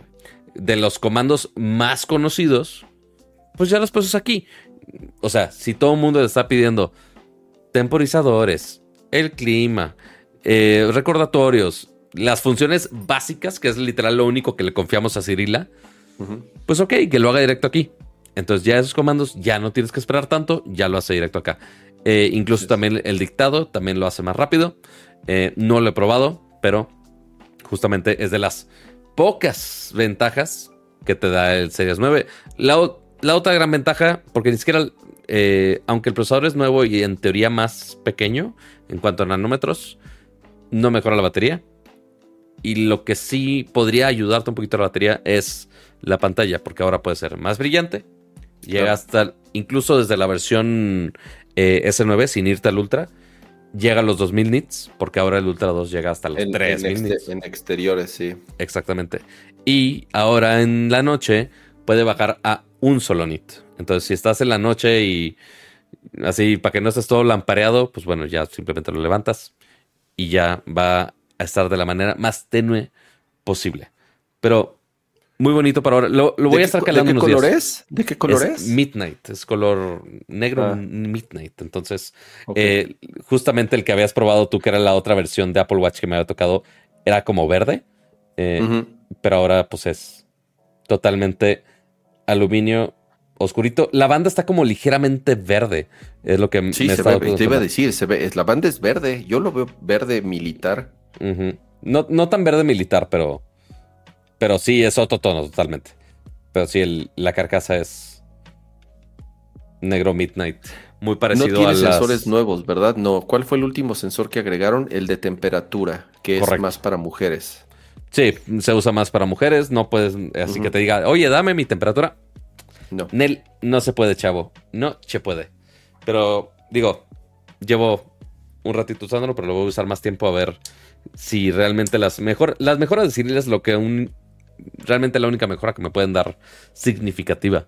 Fuera eh, la pantalla más brillante, así que tú digas, me expongo mucho al sol, tampoco, pero va a ser más fácil de ver si estoy tomando una foto en exterior, que ya pueda ver el display de, ah, sí, así se ve la foto, no es que el sol me está ganando en el mercado de la luz. Pero como, no sé si ya está en la nota de Wired, pero, eh, ah, mira, sí, sí está. En, la, no está en la portada, sí. Ah, mira, sí, sí, sí está en la portada de Wired. Aquí está. Este si entras a es.wired.com, aquí está una manita muy peculiar. Pero, pero, pero, a ver, a ver, a ver, a ver. A ver. Alto. Ya me va a regañar. A ver, dígame. ¿Ya habías dicho, ya habías anunciado en el podcast que estás escribiendo en Wired o no? Sí. ¿Ya lo habíamos dicho? Bueno, yo sí. Pero, pero si Pato no lo había dicho, Pato ya escribe en Wired, México, lo eh. cual es, lo cual no es cualquier cosa. Lo cual me saca poquito de pobre. Eh. Lo cual eh, yo, desde que Pato me dijo, dije, qué chingón, Pato, muchas felicidades. Gracias, eh, gracias. Según yo, según yo, no lo había dicho, yo no le había preguntado porque todavía no era oficial, o sea, pero mira, ya me había platicado. Aquí, aquí es donde te voy a decir de muy mal, porque eso ya lo había dicho. Y dice, no le había dicho, mi primera nota es desde febrero que descubrí el Mobile World Congress. En Barcelona. Pero fue por, pero fue porque te justamente fuiste ahí como un colaborador. pero ya escribía bueno, sí, pero ya eres, pero ya oficialmente vas a seguir más, vas a estar escribiendo más seguido. ¿Es correcto? Eso sí, porque en, cuanto los. Es diferente. Porque Wired en español ahorita se centra mucho en cosas de medio ambiente, ciencia y demás. Eh, que también le está rascando mucho a investigaciones eh, locales también. Pero, oiga, ¿quién es el que le sabe a los gadgets y a los fierros? Ay, pues dígale al pato. Entonces ahí me ves probando todos los gadgets sabios y probar. Eh, pero bueno, ya lo puse acá, ya estuve probando algunas cosas. Y pues sí, lo principal, pues son esas ventajas que les acabo de decir. A largo plazo, va a cambiar mucho. Pocas experiencias, nada más va a ser la costumbre de, ah, ya puedo reaccionar cosas fáciles con un solo chasquido y ya. Pato, está bien chingón, te digo, ya para no usar la nariz, yo, yo uso, yo Totalmente. Uso, yo uso mucho, yo uso mucho la nariz. Ajá. Este, y sí, la nariz es bastante. la- algo la usé hoy. Y no me acuerdo para qué. Este, pero para el teléfono, no tanto para el. Ah, porque quería tomar la foto usando el reloj y pues, pues, pues, pues Ah. no se podía. Entonces era como. Eh, pero es básicamente, la- como lo escribí aquí, es la misma razón por la cual Apple no vende los otros relojes de las series anteriores. Sí, vende el SE, fine. Pero Series 7, Series 8, no te los vende. Ya es Claro, solamente. Series 9 porque el resto de la experiencia ya es muy redundante. Ya es muy parecida. Ya si te van a vender uno, pues ya va a ser el nuevo. Y ya todos los demás se los van a quedar para reparaciones, para replacements, no sé. Y los componentes que puedan salvar y actualizarle eh, el nuevo procesador, porque como es la misma caja, oye, pues ya mejor lo vendemos como el nuevo. Y ya, mejor, nos Pues quitamos de problemas. Sí, porque saben que si dejan el serie 8 o 7 más baratos, pues la gente mejor va a comprar esos porque dice, Y pues más es cuando- igual. Cuando y la diferencia es mínima. Correcto. Así Y- es. ¿no? Y cuando si volteas a ver WatchOS, o sea, sí lo mejoraron bastante WatchOS. O sea, Está bien chido el nuevo. usar el Ultra desde el WatchOS anterior a que ahora ya tengas los widgets y demás, no mames, cambia muchísimo la diferencia. Pero considerando que eso lo puedes tener desde el Series 6, no es cierto, Series 4, Así es. es muchísimo. O sea, puedes mejorar esa experiencia con relojes de eternidades atrás. Y pues tienes lo esencial. Ya algunas cosas más sofisticadas claramente las vas a ir perdiendo. Pero la esencia de la experiencia de Apple Watch se ha mantenido ahí. Y seguramente se van a esperar a el décimo aniversario. Bueno, más bien la décima versión. A la De- décima generación, así es. A ver qué 10, sorpresitas. Al Apple Watch 10. El Apple Watch X. Al X Como, X, como la- así como el iPhone en su momento. Como el iPhone. eh, Como el iPhone X. ¿Cuál es la diferencia? No, pues X la ceja. Esa era la gran Oye, novedad. Pato. Dime. A ver. eh, ¿A, a- a qué este? Entonces, ¿a qué basurero voy a recoger el viejo, lento y horrible Ay. Apple Watch Ultra que vas a desechar? ¿En qué, ¿En qué bote lo vas a ir a tirar? Voy a preguntar, porque como te platiqué hace algunas semanas, ya no tengo los iPhone 14. Ya no los tengo. Entonces, quién sabe si me van a aplicar la misma. No lo sé. Bueno, Puedo preguntar. bueno. Puedo preguntar. A ver más qué- bien no preguntes. Más bien si te pregun- más bien si te pre- más bien si te dicen, pues ya me dices y ya con toda la pena, con toda la pena del mundo te lo regreso y ya. O ya, o ya si me mandan el, el Ultra 2, digo, ay, ya, toma. Es así co- como Andy, así de, ya no quiero jugar con Ya no quiero, así como les voy a, así como mi Steam Deck, Como tu Steam de que ya es viejo, como mi Steam Deck. viejo. ¿Qué es esta porquería vieja? No, fea y bueno. obsoleta. Ya queremos cambiar a... Vámonos Mira. a los videojuegos, pato. Vámonos a los videojuegos. Esos son los videojuegos con no sé qué chingol. Ah, caray. Ah, caray. Ah, chinga. Porque se- al- algo se cuatrapió que no quiso cambiar tan rápido. Se tardó ahí, Ahí unos microsegundos. Pero a ver, Camalayon, hoy es un día muy triste Las y muy feliz para ti. Es, es un día agridulce. ¿Por qué, Cama? ¿Por qué? ¿Qué pasó el día de hoy? Eh, porque además tú me diste la noticia, Pato. Pensé- yo sé que además lo hiciste a propósito para, para, para eh, eh, lastimar mi, mi, mi cartera y mi corazón. Eh, Yo, yo siempre feliz de, de empujar a la gente a que gaste en gadgets que claramente no voy a comprar, pero que le voy a decir a la gente de, pero tú sí lo vas a comprar, ya después me lo prestas. Y justamente... el día de hoy, Ajá, dale, dale. Valve anunció que van a sacar una nueva versión de su popular dispositivo móvil Steam Deck. Ya habían dicho ellos, la verdad, no, así que digan sorpresa, sorpresa, sí, pero a medias, porque ya en una entrevista habían dicho que estaban preparando una ligera actualización en donde se iban a enfocar principalmente en el, en, uno de los eh, problemas que sí tiene el Steam Deck, que es la batería. Y siempre lo hemos platicado, el Steam Deck es un extraordinario dispositivo, es de los mejores gadgets que he comprado en los últimos años y le hago comerciales todo el tiempo y siempre que los veo en rebaja o en un buen precio en Amazon, lo pongo en mis redes sociales porque, porque es de esas cosas que si alguien me dice, ¿me conviene comprar un Steam Deck? Es, Mi respuesta inmediata es, ayer lo debiste haber comprado. Entonces, sabíamos que iba a haber una ligera actualización, pero se fueron un poco más allá. Ya salieron las reseñas. Yo, la verdad, ni siquiera he tenido tiempo de, leerlas. Yo no, tuve esta semana de, leer muchas noticias. Yo no me había enterado. Fue Pato el que me mandó la imagen y dije, ¿what? Como a la hora que salió.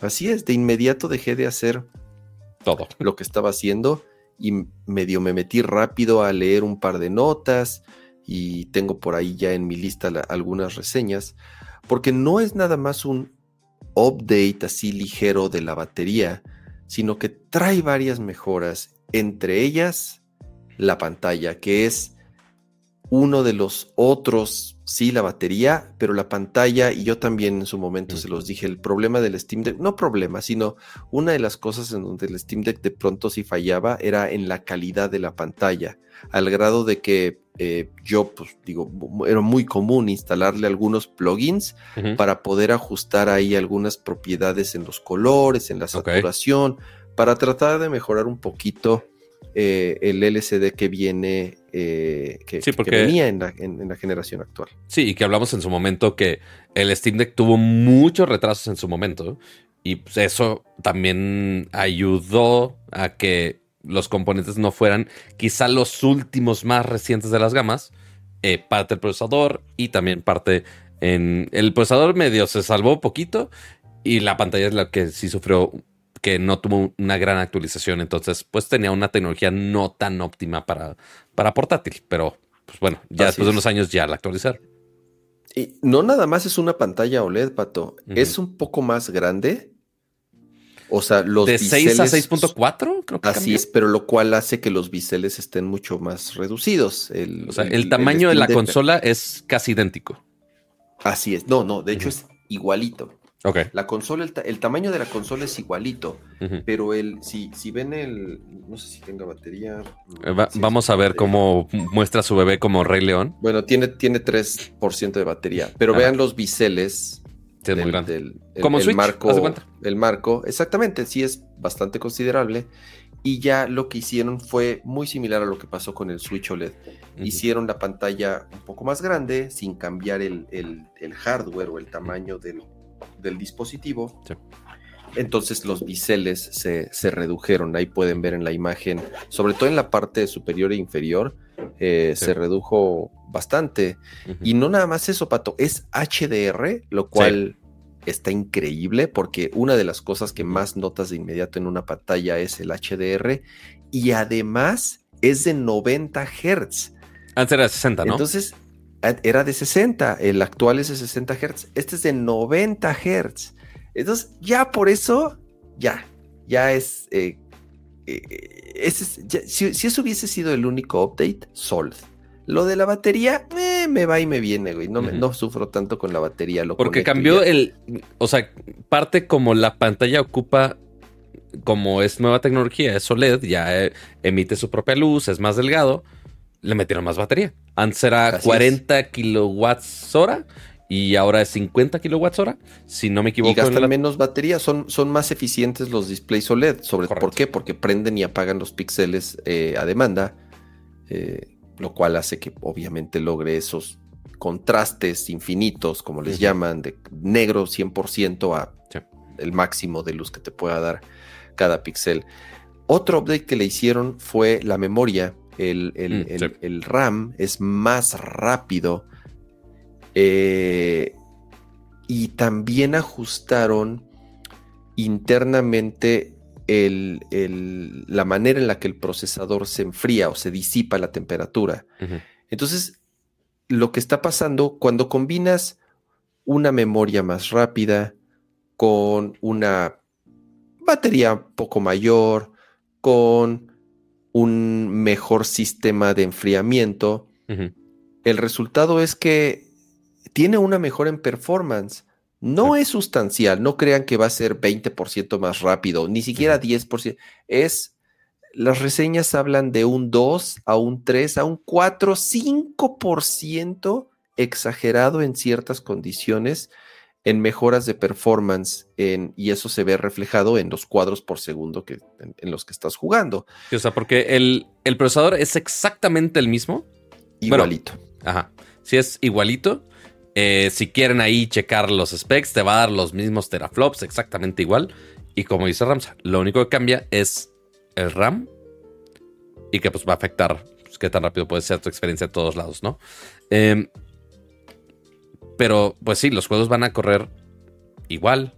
Nada más que los puedes llevar a los 90 cuadros y que pues, sí se vean. Y, y- y- Ujú. y a ver, eh, y, esa- y ahí es donde entra el segundo tema, porque como dice DKX, así de, pero eso, ¿cómo vas a explotar esos 90 Hz? Sí, seguramente no vas a poder jugar este.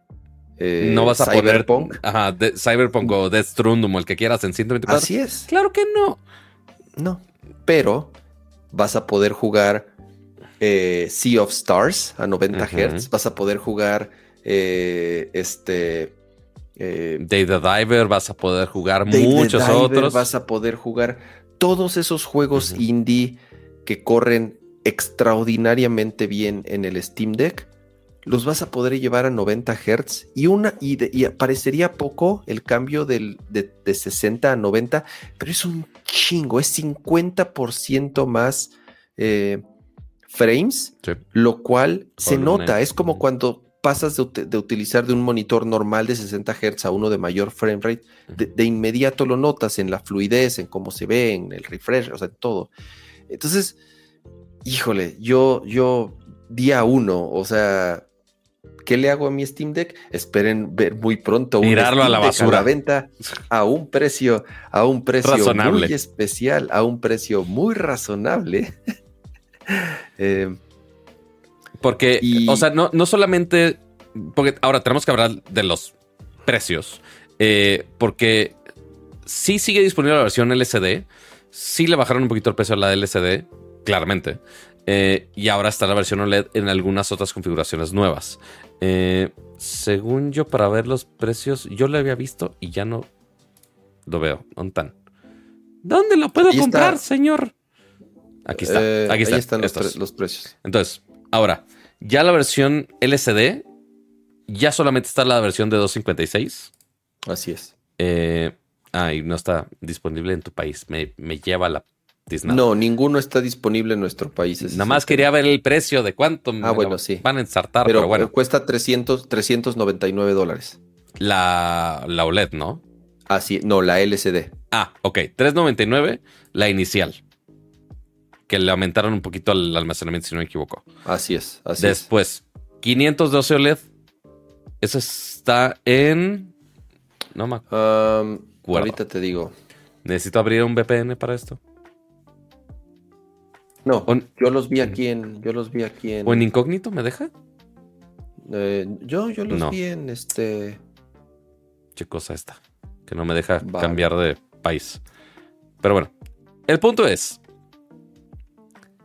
Que es- ahorita sacamos los precios. Tenemos dos segunditos. Eh, ¿Quieres mantener esta la de 256 ahora en 3.99 según yo? así es, 399. Ujú. A ver, Steam Deck Prices.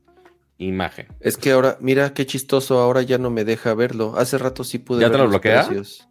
Ya me lo, Ah. hace rato sí los pude ver los precios. Ahorita ya no. Ok, interesante. Yo creo que hace rato que recién lo lanzaron, eh, no tenía esa restricción. Y ahorita que vuelvo a entrar, ya me dice que, me dice ya, Ni más. dice, pinche mexicano, no hay para ti. Ajá. Sí, pero bueno, De ahí, pues bueno, 512 OLED. Pero mira, ya está, gracias DXTech, así es, 549 dólares y 649 dólares el de un terabyte. Ok. ¿Qué? Digo, pero para lo que pagaste tú. Pero, Pato, hay uno más. Ponlo en pantalla. One more thing. One more thing. One more thing, güey. Va a salir una edición limitada, limitada, limitadísima, que sí cuesta más cara. Ajá. Pero es la, versión, es, la versión de un tera, empezando. Así es, es de un tera.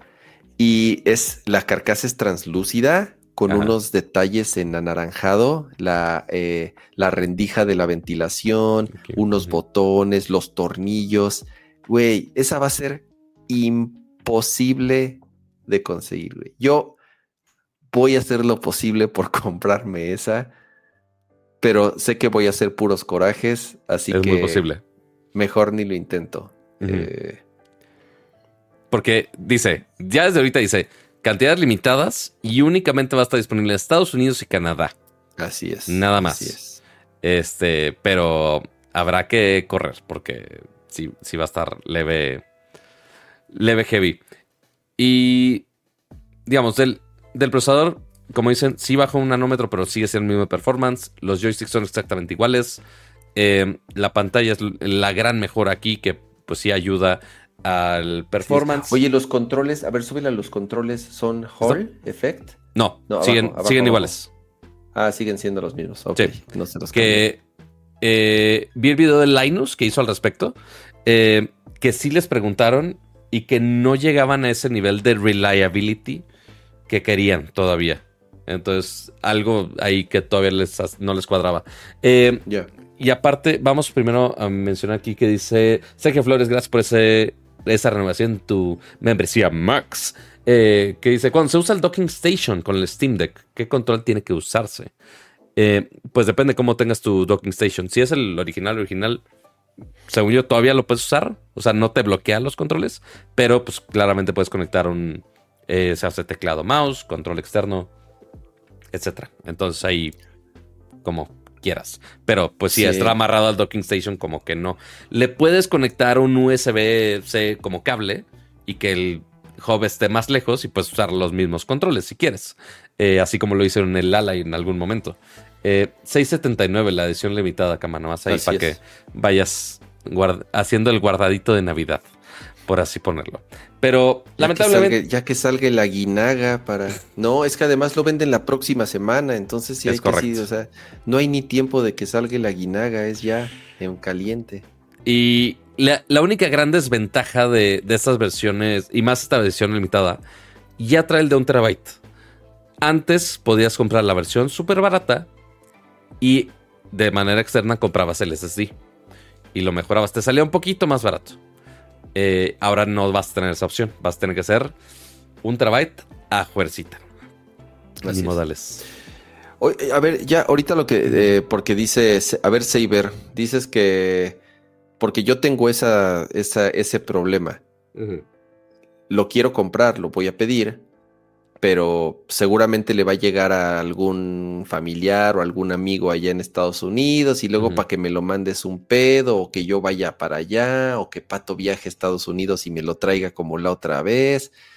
Eh, pero y dice, hay que utilizar el eh, Worldwide Parcel, que ya me metí, es como uno de esos servicios que tienen, te, rentan un P.O. Box. Ok. Nunca lo, he, nunca lo he usado, nunca he usado esos servicios. La verdad, jamás los he usado. Si ustedes ahí en el chat usen uno que me recomienden, que no se manchen con los precios. O sea, porque yo me acuerdo que antes, cuando los llegué a ver, mames, los culeros te lo vendían como al doble de lo que lo pedías, o sea, del puro envío. Yo no sé, la verdad, hace, ya dejé de buscar esos servicios, no tengo la idea, no tengo ni idea de qué tan eficientes y confiables sean.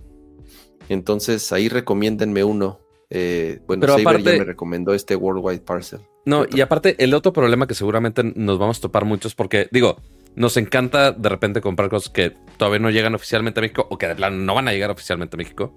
Pero así como lo estamos topando ahorita, esto no está disponible en tu, en tu país. A veces es nada más por bill sitio y que te deja pagarlo y no hay pedo con tarjeta Mexa. Hay muchas otras veces que sí se ponen más manchados de no, tiene que ser a fuerza con tarjeta gringa, tiene que ser en dirección gringa el envío, tiene que ser eh, en una dirección que no sea un PO Box. Yo no sé cómo revisen eso específicamente, pero lo he visto en muchos lados. Pero principalmente lo de la cuenta y métodos de pago es donde pues sí te, te frenan muchas cosas. Entonces habrá que ver ya en el proceso que te dejen pagar eh, el Steam Deck, a ver qué tantos filtros ponen al respecto. Em, pero será cuestión de esperar a la siguiente semana a que Kama nos diga ya a las 00 de las 00 del día de, de la venta a ver qué puede hacer al respecto. Porque seguramente. algún alma, algún alma caritativa allá que me quiera hacer el paro también. Obviamente les doy mi tarjeta y todo. Este. Pero pues, eh, necesitan la dirección gringa, te digo. Ah, y ojo, cama. Sí, ese es el tema. O sea, ¿cómo? Ayúdenme, ayúdenme. estoy desesperado. Sí, eh, vean esa cara de desesperación. O sea, hace rato el, el, señor andaba casi casi hasta bostezando del cansancio, pero le hablas de Steam Deck. ¿Qué? ¿Dónde, dónde está? ¿Dónde está el Steam Deck? Eh, y ojo, cama, del video de Linus, porque claramente dijo, ah, no manches, está casi igual de los colores de Linus Tech Tips. Está muy cerquita el naranja, muy cerquita. Este, pero pues ellos sí fueron a las oficinas de Valve a grabarlo y demás. Fueron, los, los invitaron a, Digo, vi que pusieron una foto en, Threads. Supongo van a hacer un video pronto. Sí, ya, no, ya está el video. Fueron. Ahí está el video. Ay, güey. Como de primeras impresiones. Este, pero justamente de. Fueron tan limitados con la versión limitada que no los dejaron llevárselo. Es de, no, se llevan la versión normal, la limitada ni de pedo. Nada más la podían grabar en la oficina, no podían sacarla de ahí. Entonces, este, vamos a hacer changuitos para que el cama pueda llevarse su, su consolita nueva transparente. A ver qué tal. A ver, son. Ya puse ahí en el mensaje. Mira, quien quiera hacer paro, un DM, e, échenme un DM ahí por, por Instagram. Eh, me harían muy feliz, muy, muy feliz, muy feliz. Pero hablando de otras cosas que podrían hacer muy felices a los gamers, pero que al mismo tiempo nos da mucho miedo, es de nuestras franquicias favoritas. Estoy, estoy aterrorizado. ¿Sí? Por esa noticia. Aterrorizado. muchos estaban así con, con la noticia de, ah, sí, qué chido. Pero al mismo tiempo de, oh no, ¿qué va a pasar aquí? Eh, ¿De qué estamos hablando? Resulta ser, fue el reporte financiero de, Nintendo hace unos días. Pues claramente reportaron un montón de ventas increíbles. Mario Wonder también le fue increíble. Creo que ya lleva más de ciento, ¿cuántos? 130, con más de 130 millones de switches vendidos ya, ¿verdad, Pato? También. Este, sí, o sea, una, una total locura. Grosería.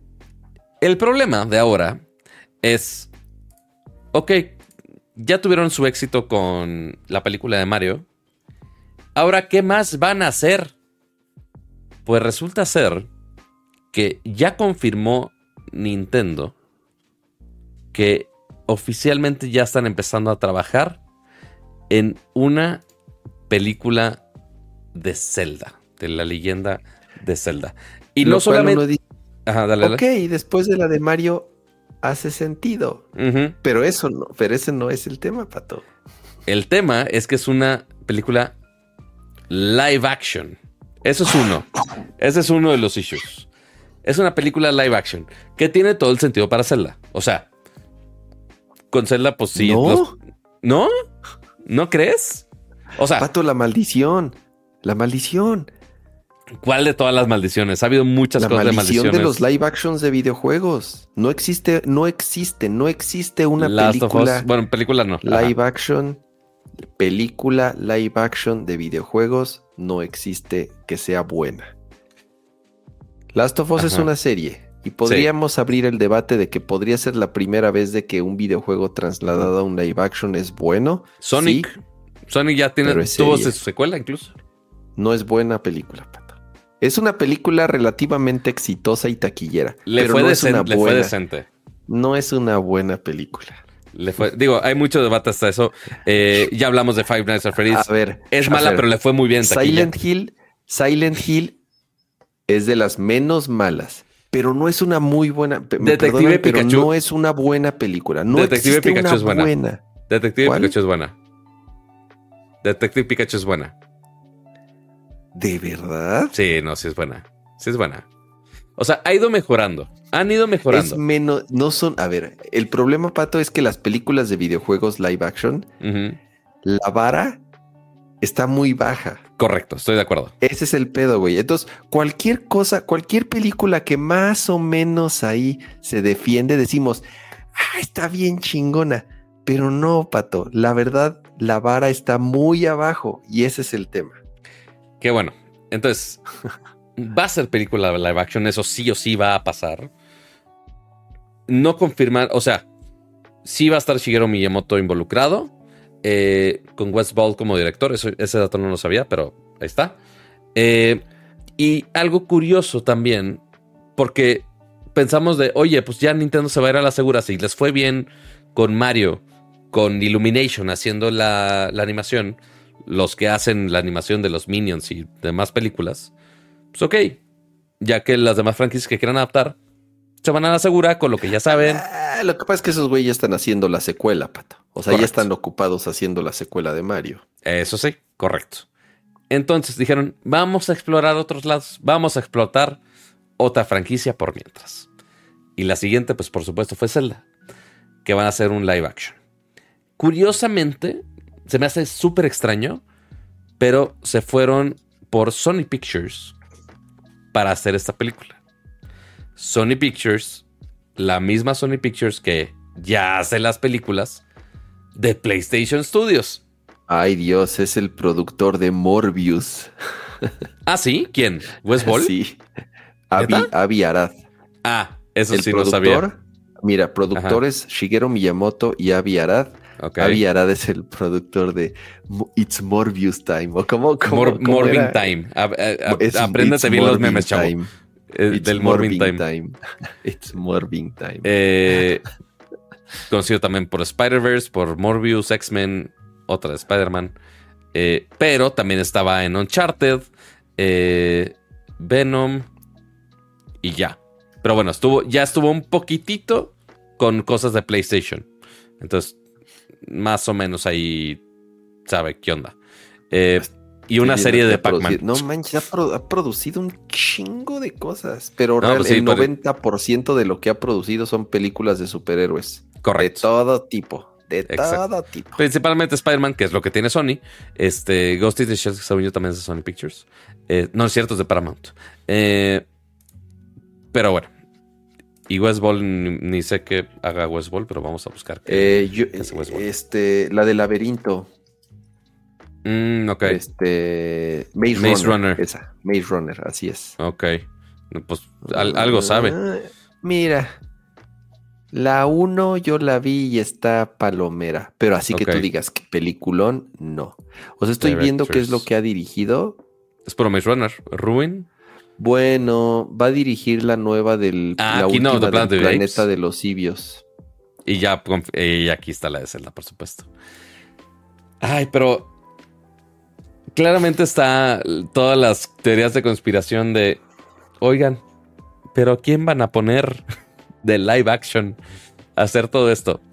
Siendo Sony Pictures, que, a ver, ya hicieron dos películas de PlayStation y se fueron muy a la segura. A ver, a ver, a ver, a ver, Pato, espérate, espérate.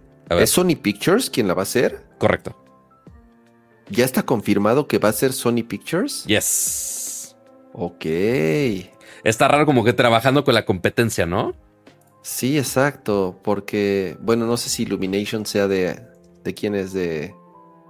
Pero no es de, bueno, digo, no es de, no, no es de Sony, pues, o sea, aquí- sí está bien chistoso que sí van a trabajar con... Sí, no, de hecho, aquí está en el, en el blog de Sony Pictures. Así, development of a live action film of Legend of Zelda to start.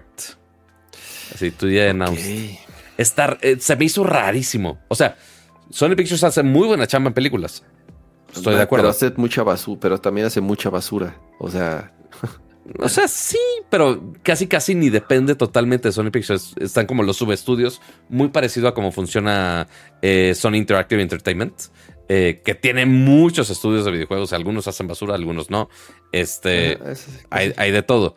Y ellos ya han hecho dos películas basadas en juegos de, de PlayStation, que ha sido básicamente Uncharted y. Gran Turismo. Gran Turismo. Medio basura. Gran Turismo a mí, sí se me hizo más chafona. Este, Uncharted no se me hizo mala, no se me hizo increíble. Este, pero me pasa. Este, no estuvo tan mal calificada tampoco. Eh, pero... Hizo la película de Bratz, Pato. ¿Qué más querías? La película de Bratz. Hizo la película de Bratz, no es, no es mentira. Ajá. Y obviamente la pregunta del millón aquí es, oigan, entonces, ¿quiénes van a ser los actores? Porque con la película de Mario, ok, podía ser que fuera la voz de alguien más, este, que aunque no se pareciera físicamente a los actores, bien, no había pedo. O sea, hasta lograron que Chris Pratt hiciera la voz de Mario y que ya después de que saliera la película no hubiera tanto alboroto. Y como quiera vendió millones y millones y millones. Acá es más complicado.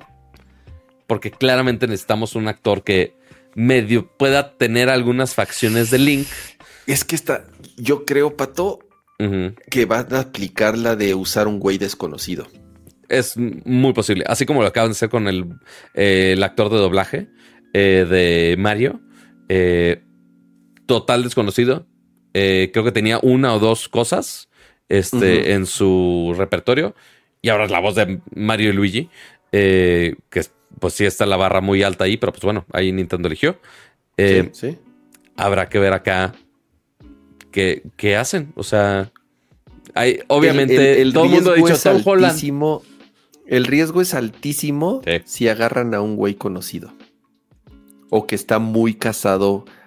por ejemplo, Tom Holland. O sea, ese güey ya es, perdónenme, pero pues ya es Spider-Man, güey. O sea, ya eh, eh, es la maldición de, ser actor de superhéroes. Es como este mm. Robert Downey Jr., pues sí, es Iron Man. Así ya. es, claro, ya te, conviertes y el Capitán América, o sea, es, es parte de la maldición.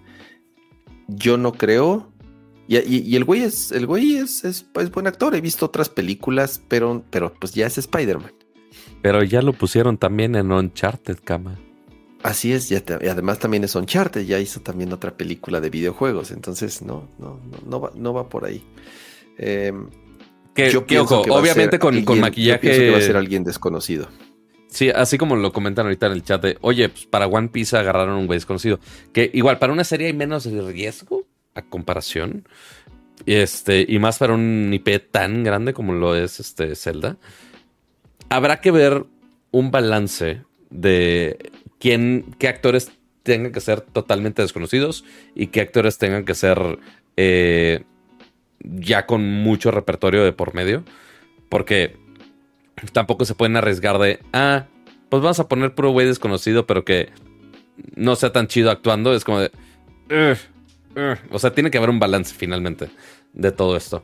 ah, em, no, siempre, a ver, el, eh, eh, seguro va a haber un actor famoso, el villano, o sea, Ganon o Ganondorf o quien sea, seguro ese sí va a ser alguien famoso. El villano siempre tiene que ser alguien famoso, es donde tienen un poco más de margen para poder, claro, pero el, el, papel de Link, el de Zelda todavía más o menos, pero el de Link es tan emblemático que yo no creo que sea. Ya ponerle una cara va a estar bien difícil. ponerle una cara conocida, así es. Yo creo que va a ser lo que van a, por lo que van a apostar es que sea alguien desconocido. Es, eso es, eso es lo que yo creo. Y, y lo bueno es que pueden, si en algún momento, pon tú la primera película, no le va tan chido, o hay quejas, o hay algún drama con el actor, lo que tú quieras la única ventaja de Zelda en este caso es que siempre está todo esto de las múltiples timelines de Zelda. Que no necesariamente se tienen que ir a hacer una secuela directamente o una precuela directamente, sino que puedes ir de, ah, no, es que es el timeline de cuando eh, sí derrotaron a Ganon, o el timeline de cuando es adulto, o el timeline de cuando es niño. No sé. Y quién sabe, digo, obviamente no dijeron que si la película va a estar basada en alguna parte en específico del timeline de Zelda. Eh, eh, pero al final del día va a ser eh, Link, el héroe como, el desconocido. Como el gran spoiler de Mario, así de, ah, Mario derrota a Bowser. Oh, por Dios, gran spoiler. Va a ser la misma. fuerza, el reino está en peligro, este, recupérala o, o este Ganon se quiere apoderar de la trifuerza. Bueno, obviamente ya sabemos de qué se va a tratar. Que le pueden dar un poco la vuelta y hacerla eh, un poco más interesante. Eh, es válido porque tampoco es que las, las bueno, eh, tal vez en, en, en, en, el último Zelda creo que es de los que han tenido un más historia, digamos, que los anteriores, o por lo menos un mayor peso en la historia que los anteriores. Porque ya, porque eh, ya tuvimos este doblaje. O sea, uno diálogos y después doblaje latino, lo cual nos sorprendió a todos. Este, entonces ya le están como asignando ciertos actores a, a ciertas cosas, etcétera. Pero pues ya ponerle cara es, es el paso difícil. Pues a ver qué tal. Pero yo sí estoy muy asustado. Más que emocionado, estoy asustado. Y que esto posiblemente suceda hasta dos... 2025 o 26. Yo creo que, yo creo que, yo no creo que salga el año que entra. No, el año que entra ni pienso Que, yo pienso que hasta el 26, así es.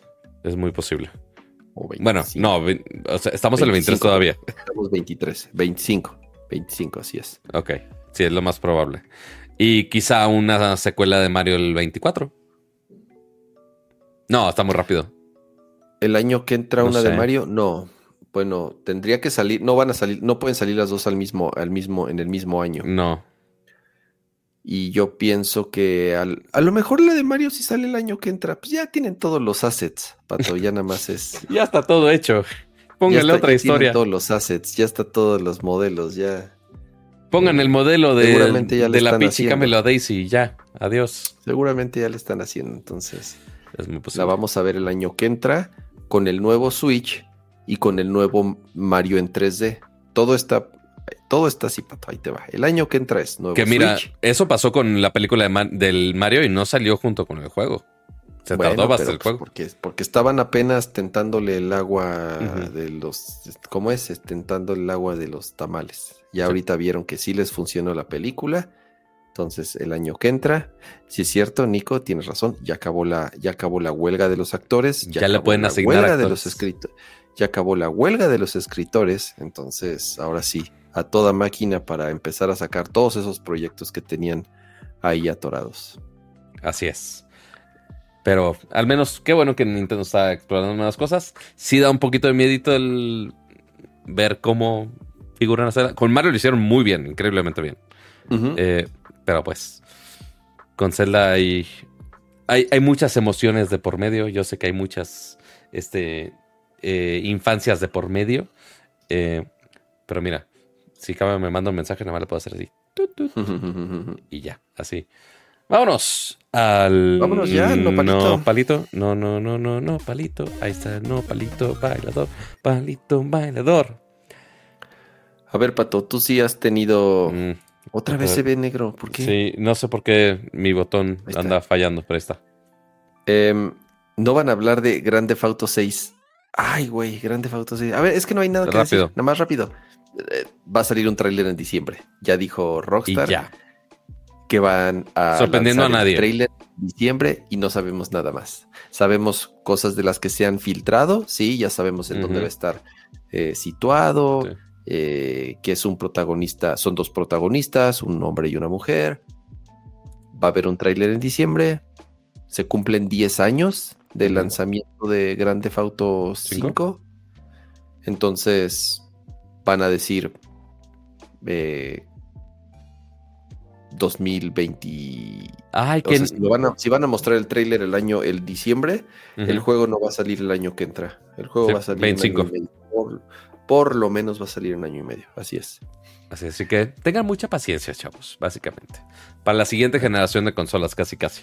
Este, es que tiene que estar al filo del fin de la generación de consolas para que salga en otras tres generaciones más adelante. Si no, si no, ¿cómo nos van a vender otra vez el mismo juego tres veces, Pato? Exactamente. Pero bueno, es, es toda la novedad de Grande Facto, básicamente. Este, no hay más Wozniak, Osvaldo, ajá, update, ya salió Wozniak del hospital. Eh, ah, tuvo No, no fue un derrame cerebral. No, este güey ya lo está matando, así de. No. Es que sí sonaba muy grave. Sí tuvo un problema cardíaco, sí tuvo un pequeño, eh, un, no sé el término, no, no voy a decir una barra basada, iba a decir como microinfarto o algo así, no. Eh, Algunos medios gringos estaban usando. Mm, no, no fue tanto cardíaco. Un problema cardiovascular, dijeron, sí, sí, sí. No, creo que el término era cerebrovascular. Eh, cerebrovascular, correcto. Este, entonces, ahí digo, vascular, eventual, eventualmente es del cuerpo. Eh, pero sí, estaba involucrado la palabra cerebro y era como de, ay, güey, espérate. Eh, y sí, justamente estaba planeado a que diera una plática aquí en la Ciudad de México, justamente. y justamente no se pudo presentar por obvias razones. entonces todo el mundo estaba paniqueado. Aparentemente ya salió. Digo, ya el señor tiene 73 años. A nadie nos gusta que. Y seguro aquí en México le ha de haber entrado un pinche pozole así que el güey no estaba acostumbrado y me lo mandaron al hospital. Me encantaría saber el por qué. Y que hubiera, si hubiera sido algo realmente que fue por nuestra culpa de México, país, cultura o lo que sea, si hubiera sido como de, güey, maldita sea, casi matamos a Wozniak. Por favor, no. Ya está, ya está estable. Creo que ya, ya lo dieron de alta. Entonces, menos mal. Pero sí, ahora va a ser irse a, hacer mil estudios y decir de, ah, es la maldición de Moctezuma, básicamente. Pero bueno, Así es. no palito. Cama, ¿tú qué estuviste viendo? ¿Qué estuviste jugando? Eh, voy a hacer una recomendación de una serie que estoy viendo, la cual ya es un poco vieja y honestamente traté todo, traté varios medios para verla en plataformas digitales y no está disponible en ninguna de las plataformas oh. que yo tengo, entonces tuve que acudir a la bahía. Eh, es una serie ya muy vieja, entonces también se vale. La serie se llama Studio 60. Ok. Eh, la, cual es una serie que ya tenía en mi lista, pero ahora por lo que pasó de, de Matthew Perry, porque él es el, mm, uno de los protagonistas, me acordé. Studio 60 es una serie de Aaron Sorkin y yo creo que ya lo he mencionado varias veces. En Nerdcore, soy muy muy fan de Aaron Sorkin, me encantan sus series, me gustan mucho sus películas, me encanta la manera en la que escribe, sobre todo porque él es, él es, un, escritor, es guionista, eh, él, no solamente escribe y hace los guiones, sino que él crea también, eh, esta es una serie creador que, que, que él creado, que, que él la creó y es, narra la, la, vida y los, y, los personajes que trabajan en un estudio de, televisión, en un programa muy similar a Saturday Night Live, tal cual, pero nada más que se llama Friday Night, no sé qué madre, o sea, ese Studio 60 es el lugar en, en donde lo hacen. Y como sabrán, igual de Aaron Sorkin, él hizo The Newsroom, que se los he dicho muchas veces, es una serie que a mí me fascina y que se las he recomendado muchas veces. Y es muy similar, es, la, es una fórmula muy parecida de Newsroom, nada más que en vez de centrarse en un estudio donde hacen un noticiero, aquí se centra en un estudio en donde hacen un, show en vivo eh, de, comedia, parodia completamente basado en Saturday Night Live. Y antes de Studio 60 hizo otro, otro programa muy similar que se llama Sports Night, que es lo mismo, pero es de un show de deportes. Entonces, e-, es, algo muy de Aaron Sorkin. Eh, por eso me gusta mucho. Es un, es un tema que en lo particular a mí me, me, me, gusta. Eh, por eso también les recomendé eh, la de Apple, la de este, The Morning Show. Sí, justo se ve Muy similar, una temática muy similar de nuevo de los personajes y de la vida de estas personas que trabajan en un programa de televisión. Pero bueno, este se llama Studio 60. El protagonista es eh, Matthew Perry, que bueno, pues como sabrán, eh, desgraciadamente falleció eh, en la semana. Mm. está muy buena. Si les gusta Aaron Sorkin, si les gusta la manera en la que escribe, como saben, él hizo The West Wing, hizo The Newsroom, hizo Studio 60, hizo la película de Social Network, que me encanta la película de, Social Network, hizo la, bueno, escribió la película de Steve Jobs, eh, Molly's Game. Eh, es, un. Es alguien que me, gustaría que, sacara cosas un poco más seguido. De pronto deja de, de, pronto deja de, de, de hacer cosas. Moneyball también es de él. Buenísima, Moneyball, me encanta Moneyball. Em, ahorita va a sacar otra serie nueva que se llama basada en A Few Good Men, una película, recuerda ah, una película de Tom Cruise, ajá. Eh, pero bueno, va a salir una, una, serie escrita por él. Y bueno, estoy viendo Studio 60, de nuevo, de Aaron Sorkin.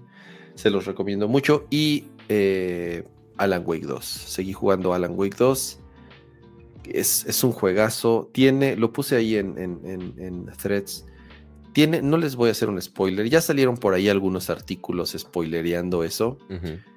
Tiene unas media hora, dura entre 20 y 30 minutos esa, esa misión. Ok. Eh, increíble. Nunca había visto algo así. De nuevo, solo, solo alguien como Remedy y Sam Lake, que es el director creativo que ha estado involucrado en todos los juegos de Remedy, desde Max Payne hasta, hasta ahorita eh, Alan Wake, empiezo a ver más conexiones en este universo. O sea, está estos Control, Alan Wake, Max Payne, empiezas a, em, empiezo a ver, empiezan a ver más conexiones entre estos mundos que, bueno, entre estos juegos que viven eh, o comparten el mismo universo. Entonces, mi recomendación, jueguen Alan Wake 2. Es un juegazazazazo. Está en mi top 3 del año, top 2 del año. Eh, y en un año no competido. Pero sí, sí, sí, se los recomiendo muchísimo. Pero mira, eso he estado viendo y eso he estado jugando, Pato. Y también muy recomendado lo que justo hace José Alberto, que ha renovado su membresía de Nerdcore Life. Eh, por tres meses. Dice, llegando, pasando, saludar, siempre un gusto verlos. Muchísimas, muchísimas gracias. Agradece bastantito. Eh, de mi lado. Al fondo, de, al fondo del Steam Deck. Gracias, José Alberto. al fondo del Steam Deck. Maldita sea. Eh, algo habíamos dicho de algún fondo mío hace algunas semanas, pero no me acuerdo de qué era. Seguramente ya no necesito, pero seguramente algo, algo habíamos dicho para la X membresía de pato. No sé, no tengo la menor Lo donaste al fondo del Steam Deck. Al fondo de bikini. A ver, de mi lado. Eh, ¿Qué he estado jugando? Eh, estuve jugando Cocoon, que ya se los había comentado el otro día. Eh, es un juego. ¿Ya lo acabé. Está muy cortito. O sea, realmente te lo puedes echar en, seis horas. Es un juego súper bonito. Eh, está muy, muy, muy padre. Está en Game Pass. de los creadores de Limbo. Por eso, justamente, eso otra las tantas razones de por lo cual jugaría este juego. Puzzler no tiene tanto historia como podrías encontrar en Inside o en Limbo. Que la historia te la explican así con grafiquitos y ya entiendes ahí algún concepto medio mindfuckero. Pero en este sí se enfocaron totalmente en, en los puzzles. que igual ya al final de la transmisión lo estuve jugando en, en stream. Ya algunas veces decías de. Güey, qué pedo con este puzzle. Está bien cabrón. Eh, y ya después me di cuenta de algo interesante. O sea, sí es de algunos creadores de Limbo, pero está hecho con el equipo de Anapurna. Entonces, claramente iba a ser un juego rarito. Por eso la historia, la historia no termina en absolutamente nada. Pero no le quita el mérito a los puzzles, al, arte y la música están increíbles. Si tienen Game Pass, es un juego súper tranquilito, súper recomendable. Eh, Muy bien. ¿Qué más estuve jugando? Eh, salió, aquí ya no voy a poderlo poner en pantalla porque ya hice el ridículo en internet y yo creo que ya fue suficiente. Eh, estoy hablando de el nuevo WarioWare. No es el Get It Together. El WarioWare Move It, que ya salió para, para, para Switch. Básicamente es otro showcase de, ay, tenemos sensores en el Joy-Con ¿Qué podemos poner? Vamos ah, a hacer. Porque me asusté. Dice cuesta 9600 pesos de dónde. No sé por qué Argentina. No sé por qué ah, lo cargó Argentina. Siempre, carga de Argentina por alguna razón. MX.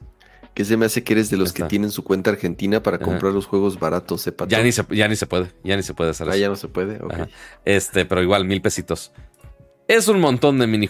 Ni siquiera minijuegos. Microjuegos. Así de segundos de estar usando el Joy-Con de distintas maneras, este, con algunos eh, callbacks a juegos clásicos.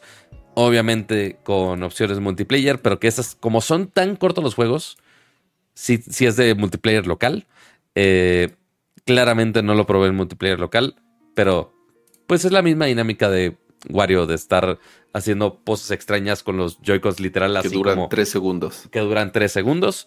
Este. A fuerza lo tienes que jugar así con los Joy-Cons, Pato. No se puede jugar así como persona normal. Tiene que ser con Joy-Cons porque justamente es el gimmick de ah, ahora está la pose del Kikiriki, que si le preguntas al señor Mapache, odia la pose del Kikiriki. Entonces tienes que tener un Joy-Con aquí como nariz y otro como cola, y tienes que apuntar o, hacer algunas estupidez de algún tenía que aprovechar los Joy-Cons a pinches siete años de la salida, pues un, un segundo juego que los aproveche. Exactamente. Sí, o sea, ya hay de todo tipo de, de microjuegos que... Y mira, usaron... Aquí, está. Alguien usó el infrarrojo de los Joy-Cons. para como cinco juegos, pero se usa. Te digo, fue, es así de, fue así de, ¿qué vamos a hacer? Ya va a salir el nuevo y nunca utilizamos esto. Así de, ya, vas, sácate este juego. Totalmente. Aunque sí está divertido, lo jugué en stream yo solo haciendo el ridículo. Estuvo bien, pero estuvo increíblemente rápido. Antes sí te ponían un poquito más secciones o te ponían algunos otros retos. Esta vez no. Sí fue como de, llegué a los créditos en hora y media y es como de, güey, mil pesos para hora y media. Sí, está como de, ay, no, no lo sé, Rick. O sea, por más que está divertido, que pueda justificar mil pesos. Quizá el anterior, que igual está para Switch, quizá te da un poquito más de contenido. Versus, pero si de plano ese, oye, me urge jugar más de WarioWare, pues ahí está la opción también. Sí, mil baros sí es una lana. O sea, sí hay. Sí, para microjuegos, sí es difícil de, de recomendar. o sea, sí que padre, no, porque no es que no hubiese mil opciones de Nintendo, de juegos de Nintendo a por el mismo precio. Totalmente. Lo, haces antes, ¿no? Por eso. Exactamente. Y de ahí, de lo que he visto, eh, la segunda temporada de Loki, según yo, ya salió el episodio hace cuatro horas. Ya eh, hoy termina la segunda temporada. Al menos el episodio pasado iba muy bien. Entonces estoy literal esperando cerrar el changarro para verlo. Eh, y también salieron de noticias esta semana. Yo sé que hay muchas cosas ñoñas. De, tienen justamente su semana de, de Geek Weekend. Eh, entre ellos el live action de Avatar, que no les voy a poner el trailer, nada más está esa imagen. Eh, de Ultraman. y también ya confirmaron la segunda temporada de. ay, se me fue el nombre de esta de League of Legends. ¿Cómo se fue el ah, nombre? Ok, la animación. Arcane. La de perdón. La, Arcane, la de Netflix. Arcane, segunda temporada, ah. pero hasta noviembre de 2024. Entonces, vamos a tener que esperar un, añito más. Eh, Acuérdense que va a estar un rato lento esto por todo, por todo lo de la huelga y tanto de actores como de escritores. Y va a haber un buen rato en donde va a estar muy tranquila la situación. Y si de pronto el, el no el año que viene, sino el otro, pinche atasque porque tienen que recuperar lo perdido. Totalmente. Pero por mientras, ¿saben qué pueden hacer, amigos? Se pueden suscribir a Nercor Podcast, su podcast de tecnología, videojuegos, gadgets y todo lo que un geek le puede interesar. Como todos los jueves, 9.30 de la noche, aquí estamos transmitiendo y contándoles de todo lo que nos interesa a nosotros, que seguramente a ustedes también les va a interesar. Así que muchas gracias a todas sus membresías que ayudan a que podamos seguir haciendo este bonito show cada semana. Un saludo y un agradecimiento en especial a nuestros miembros Max, Lalo Villalobos, Pablo Muñoz, Nachoper, Rafael Suárez, Geek Blitz, Noé Hernández, Sergio Flores, José Luis Valdivia Menéndez, Luis Aguilar, José Luis Sánchez, Gerardo Hernández, Yamacer 1, Neo Estrada, Adriel Macedo, Arofline, Rodrigo Beltrán, Santi, Alex LR, Adolfo Luis Ausentes, Aria Gerti, Adal Ramones, Omar Ramírez, Víctor Manuel López, Mario Guzmán y Ricardo Bañuelos Rodríguez y por supuesto también nuestros miembros ultra, Raúl Jesús Ruiz Tapiz, Gabriel Consuelo y Cajito. Muchísimas, muchísimas gracias por todo su apoyo y pues gracias a ustedes se puede hacer este bonito show. Y Ramsa, muchas gracias por aguantar de esta semana. Yo sé que es semana complicada, pero gracias por sobrevivir un podcast más. Sí, y a ver la próxima semana. Eh, creo que sí voy a, poder hacerlo, pero ahí, ahí les aviso. Gracias, Pato. A ti eh, fue un buen programa. Me gustó bastante los temas que platicamos. Creo que estuvo bastante variado. Espero les haya gustado. Muchísimas gracias a todos los que nos acompañaron aquí en vivo. Recuerden que es muy fácil apoyar el podcast eh, la mejor manera en la que pueden hacerlo es con sus suscripciones y sus superchats. Es, es, muy fácil, es muy fácil. Ustedes, ustedes nos dan su dinero y nosotros les damos contenido divertido y les damos eh, dos horas de diversión a la semana, a veces más de dos horas. ¿Cuánto llevamos hoy, Pato? ¿Dos horas y media? No lo sé. Eh, más o menos, sí, ¿eh? Dos, horas, veinte minutos. Dos veintinueve. Es, es, muy fácil, es muy fácil. Eh, Muchas gracias a los suscriptores. Eh, y los que no pueden, ya lo saben, dejen su like, dejen ahí algún comentario. Estamos 240 y hay 120 likes. Yo creo que podemos Muy más. poquitos likes para todos los que estuvimos conectados. Estuvimos casi 300 hace rato. No se olviden dejar su like antes de cerrar esta ventanita. Y nos vemos la próxima semana. Yo creo que sí. De todas formas, ya saben, siempre los mantendremos informados y actualizados por cualquier cambio. Pato G7 en Twitter, X, Instagram, eh, TikTok y yo arroba Ramsa. Ya saben, tanto en threads como en Instagram es en donde pueden seguirnos. Eh, gracias, Pato. Gracias a ustedes y muchísimas gracias a todos los que están en el chat. Qué bonito ver a todos que están ahí con su insignia también en color verde. Pero por ahora, nos vamos. Descansen y tengan bonita semana. Bye. Adiós.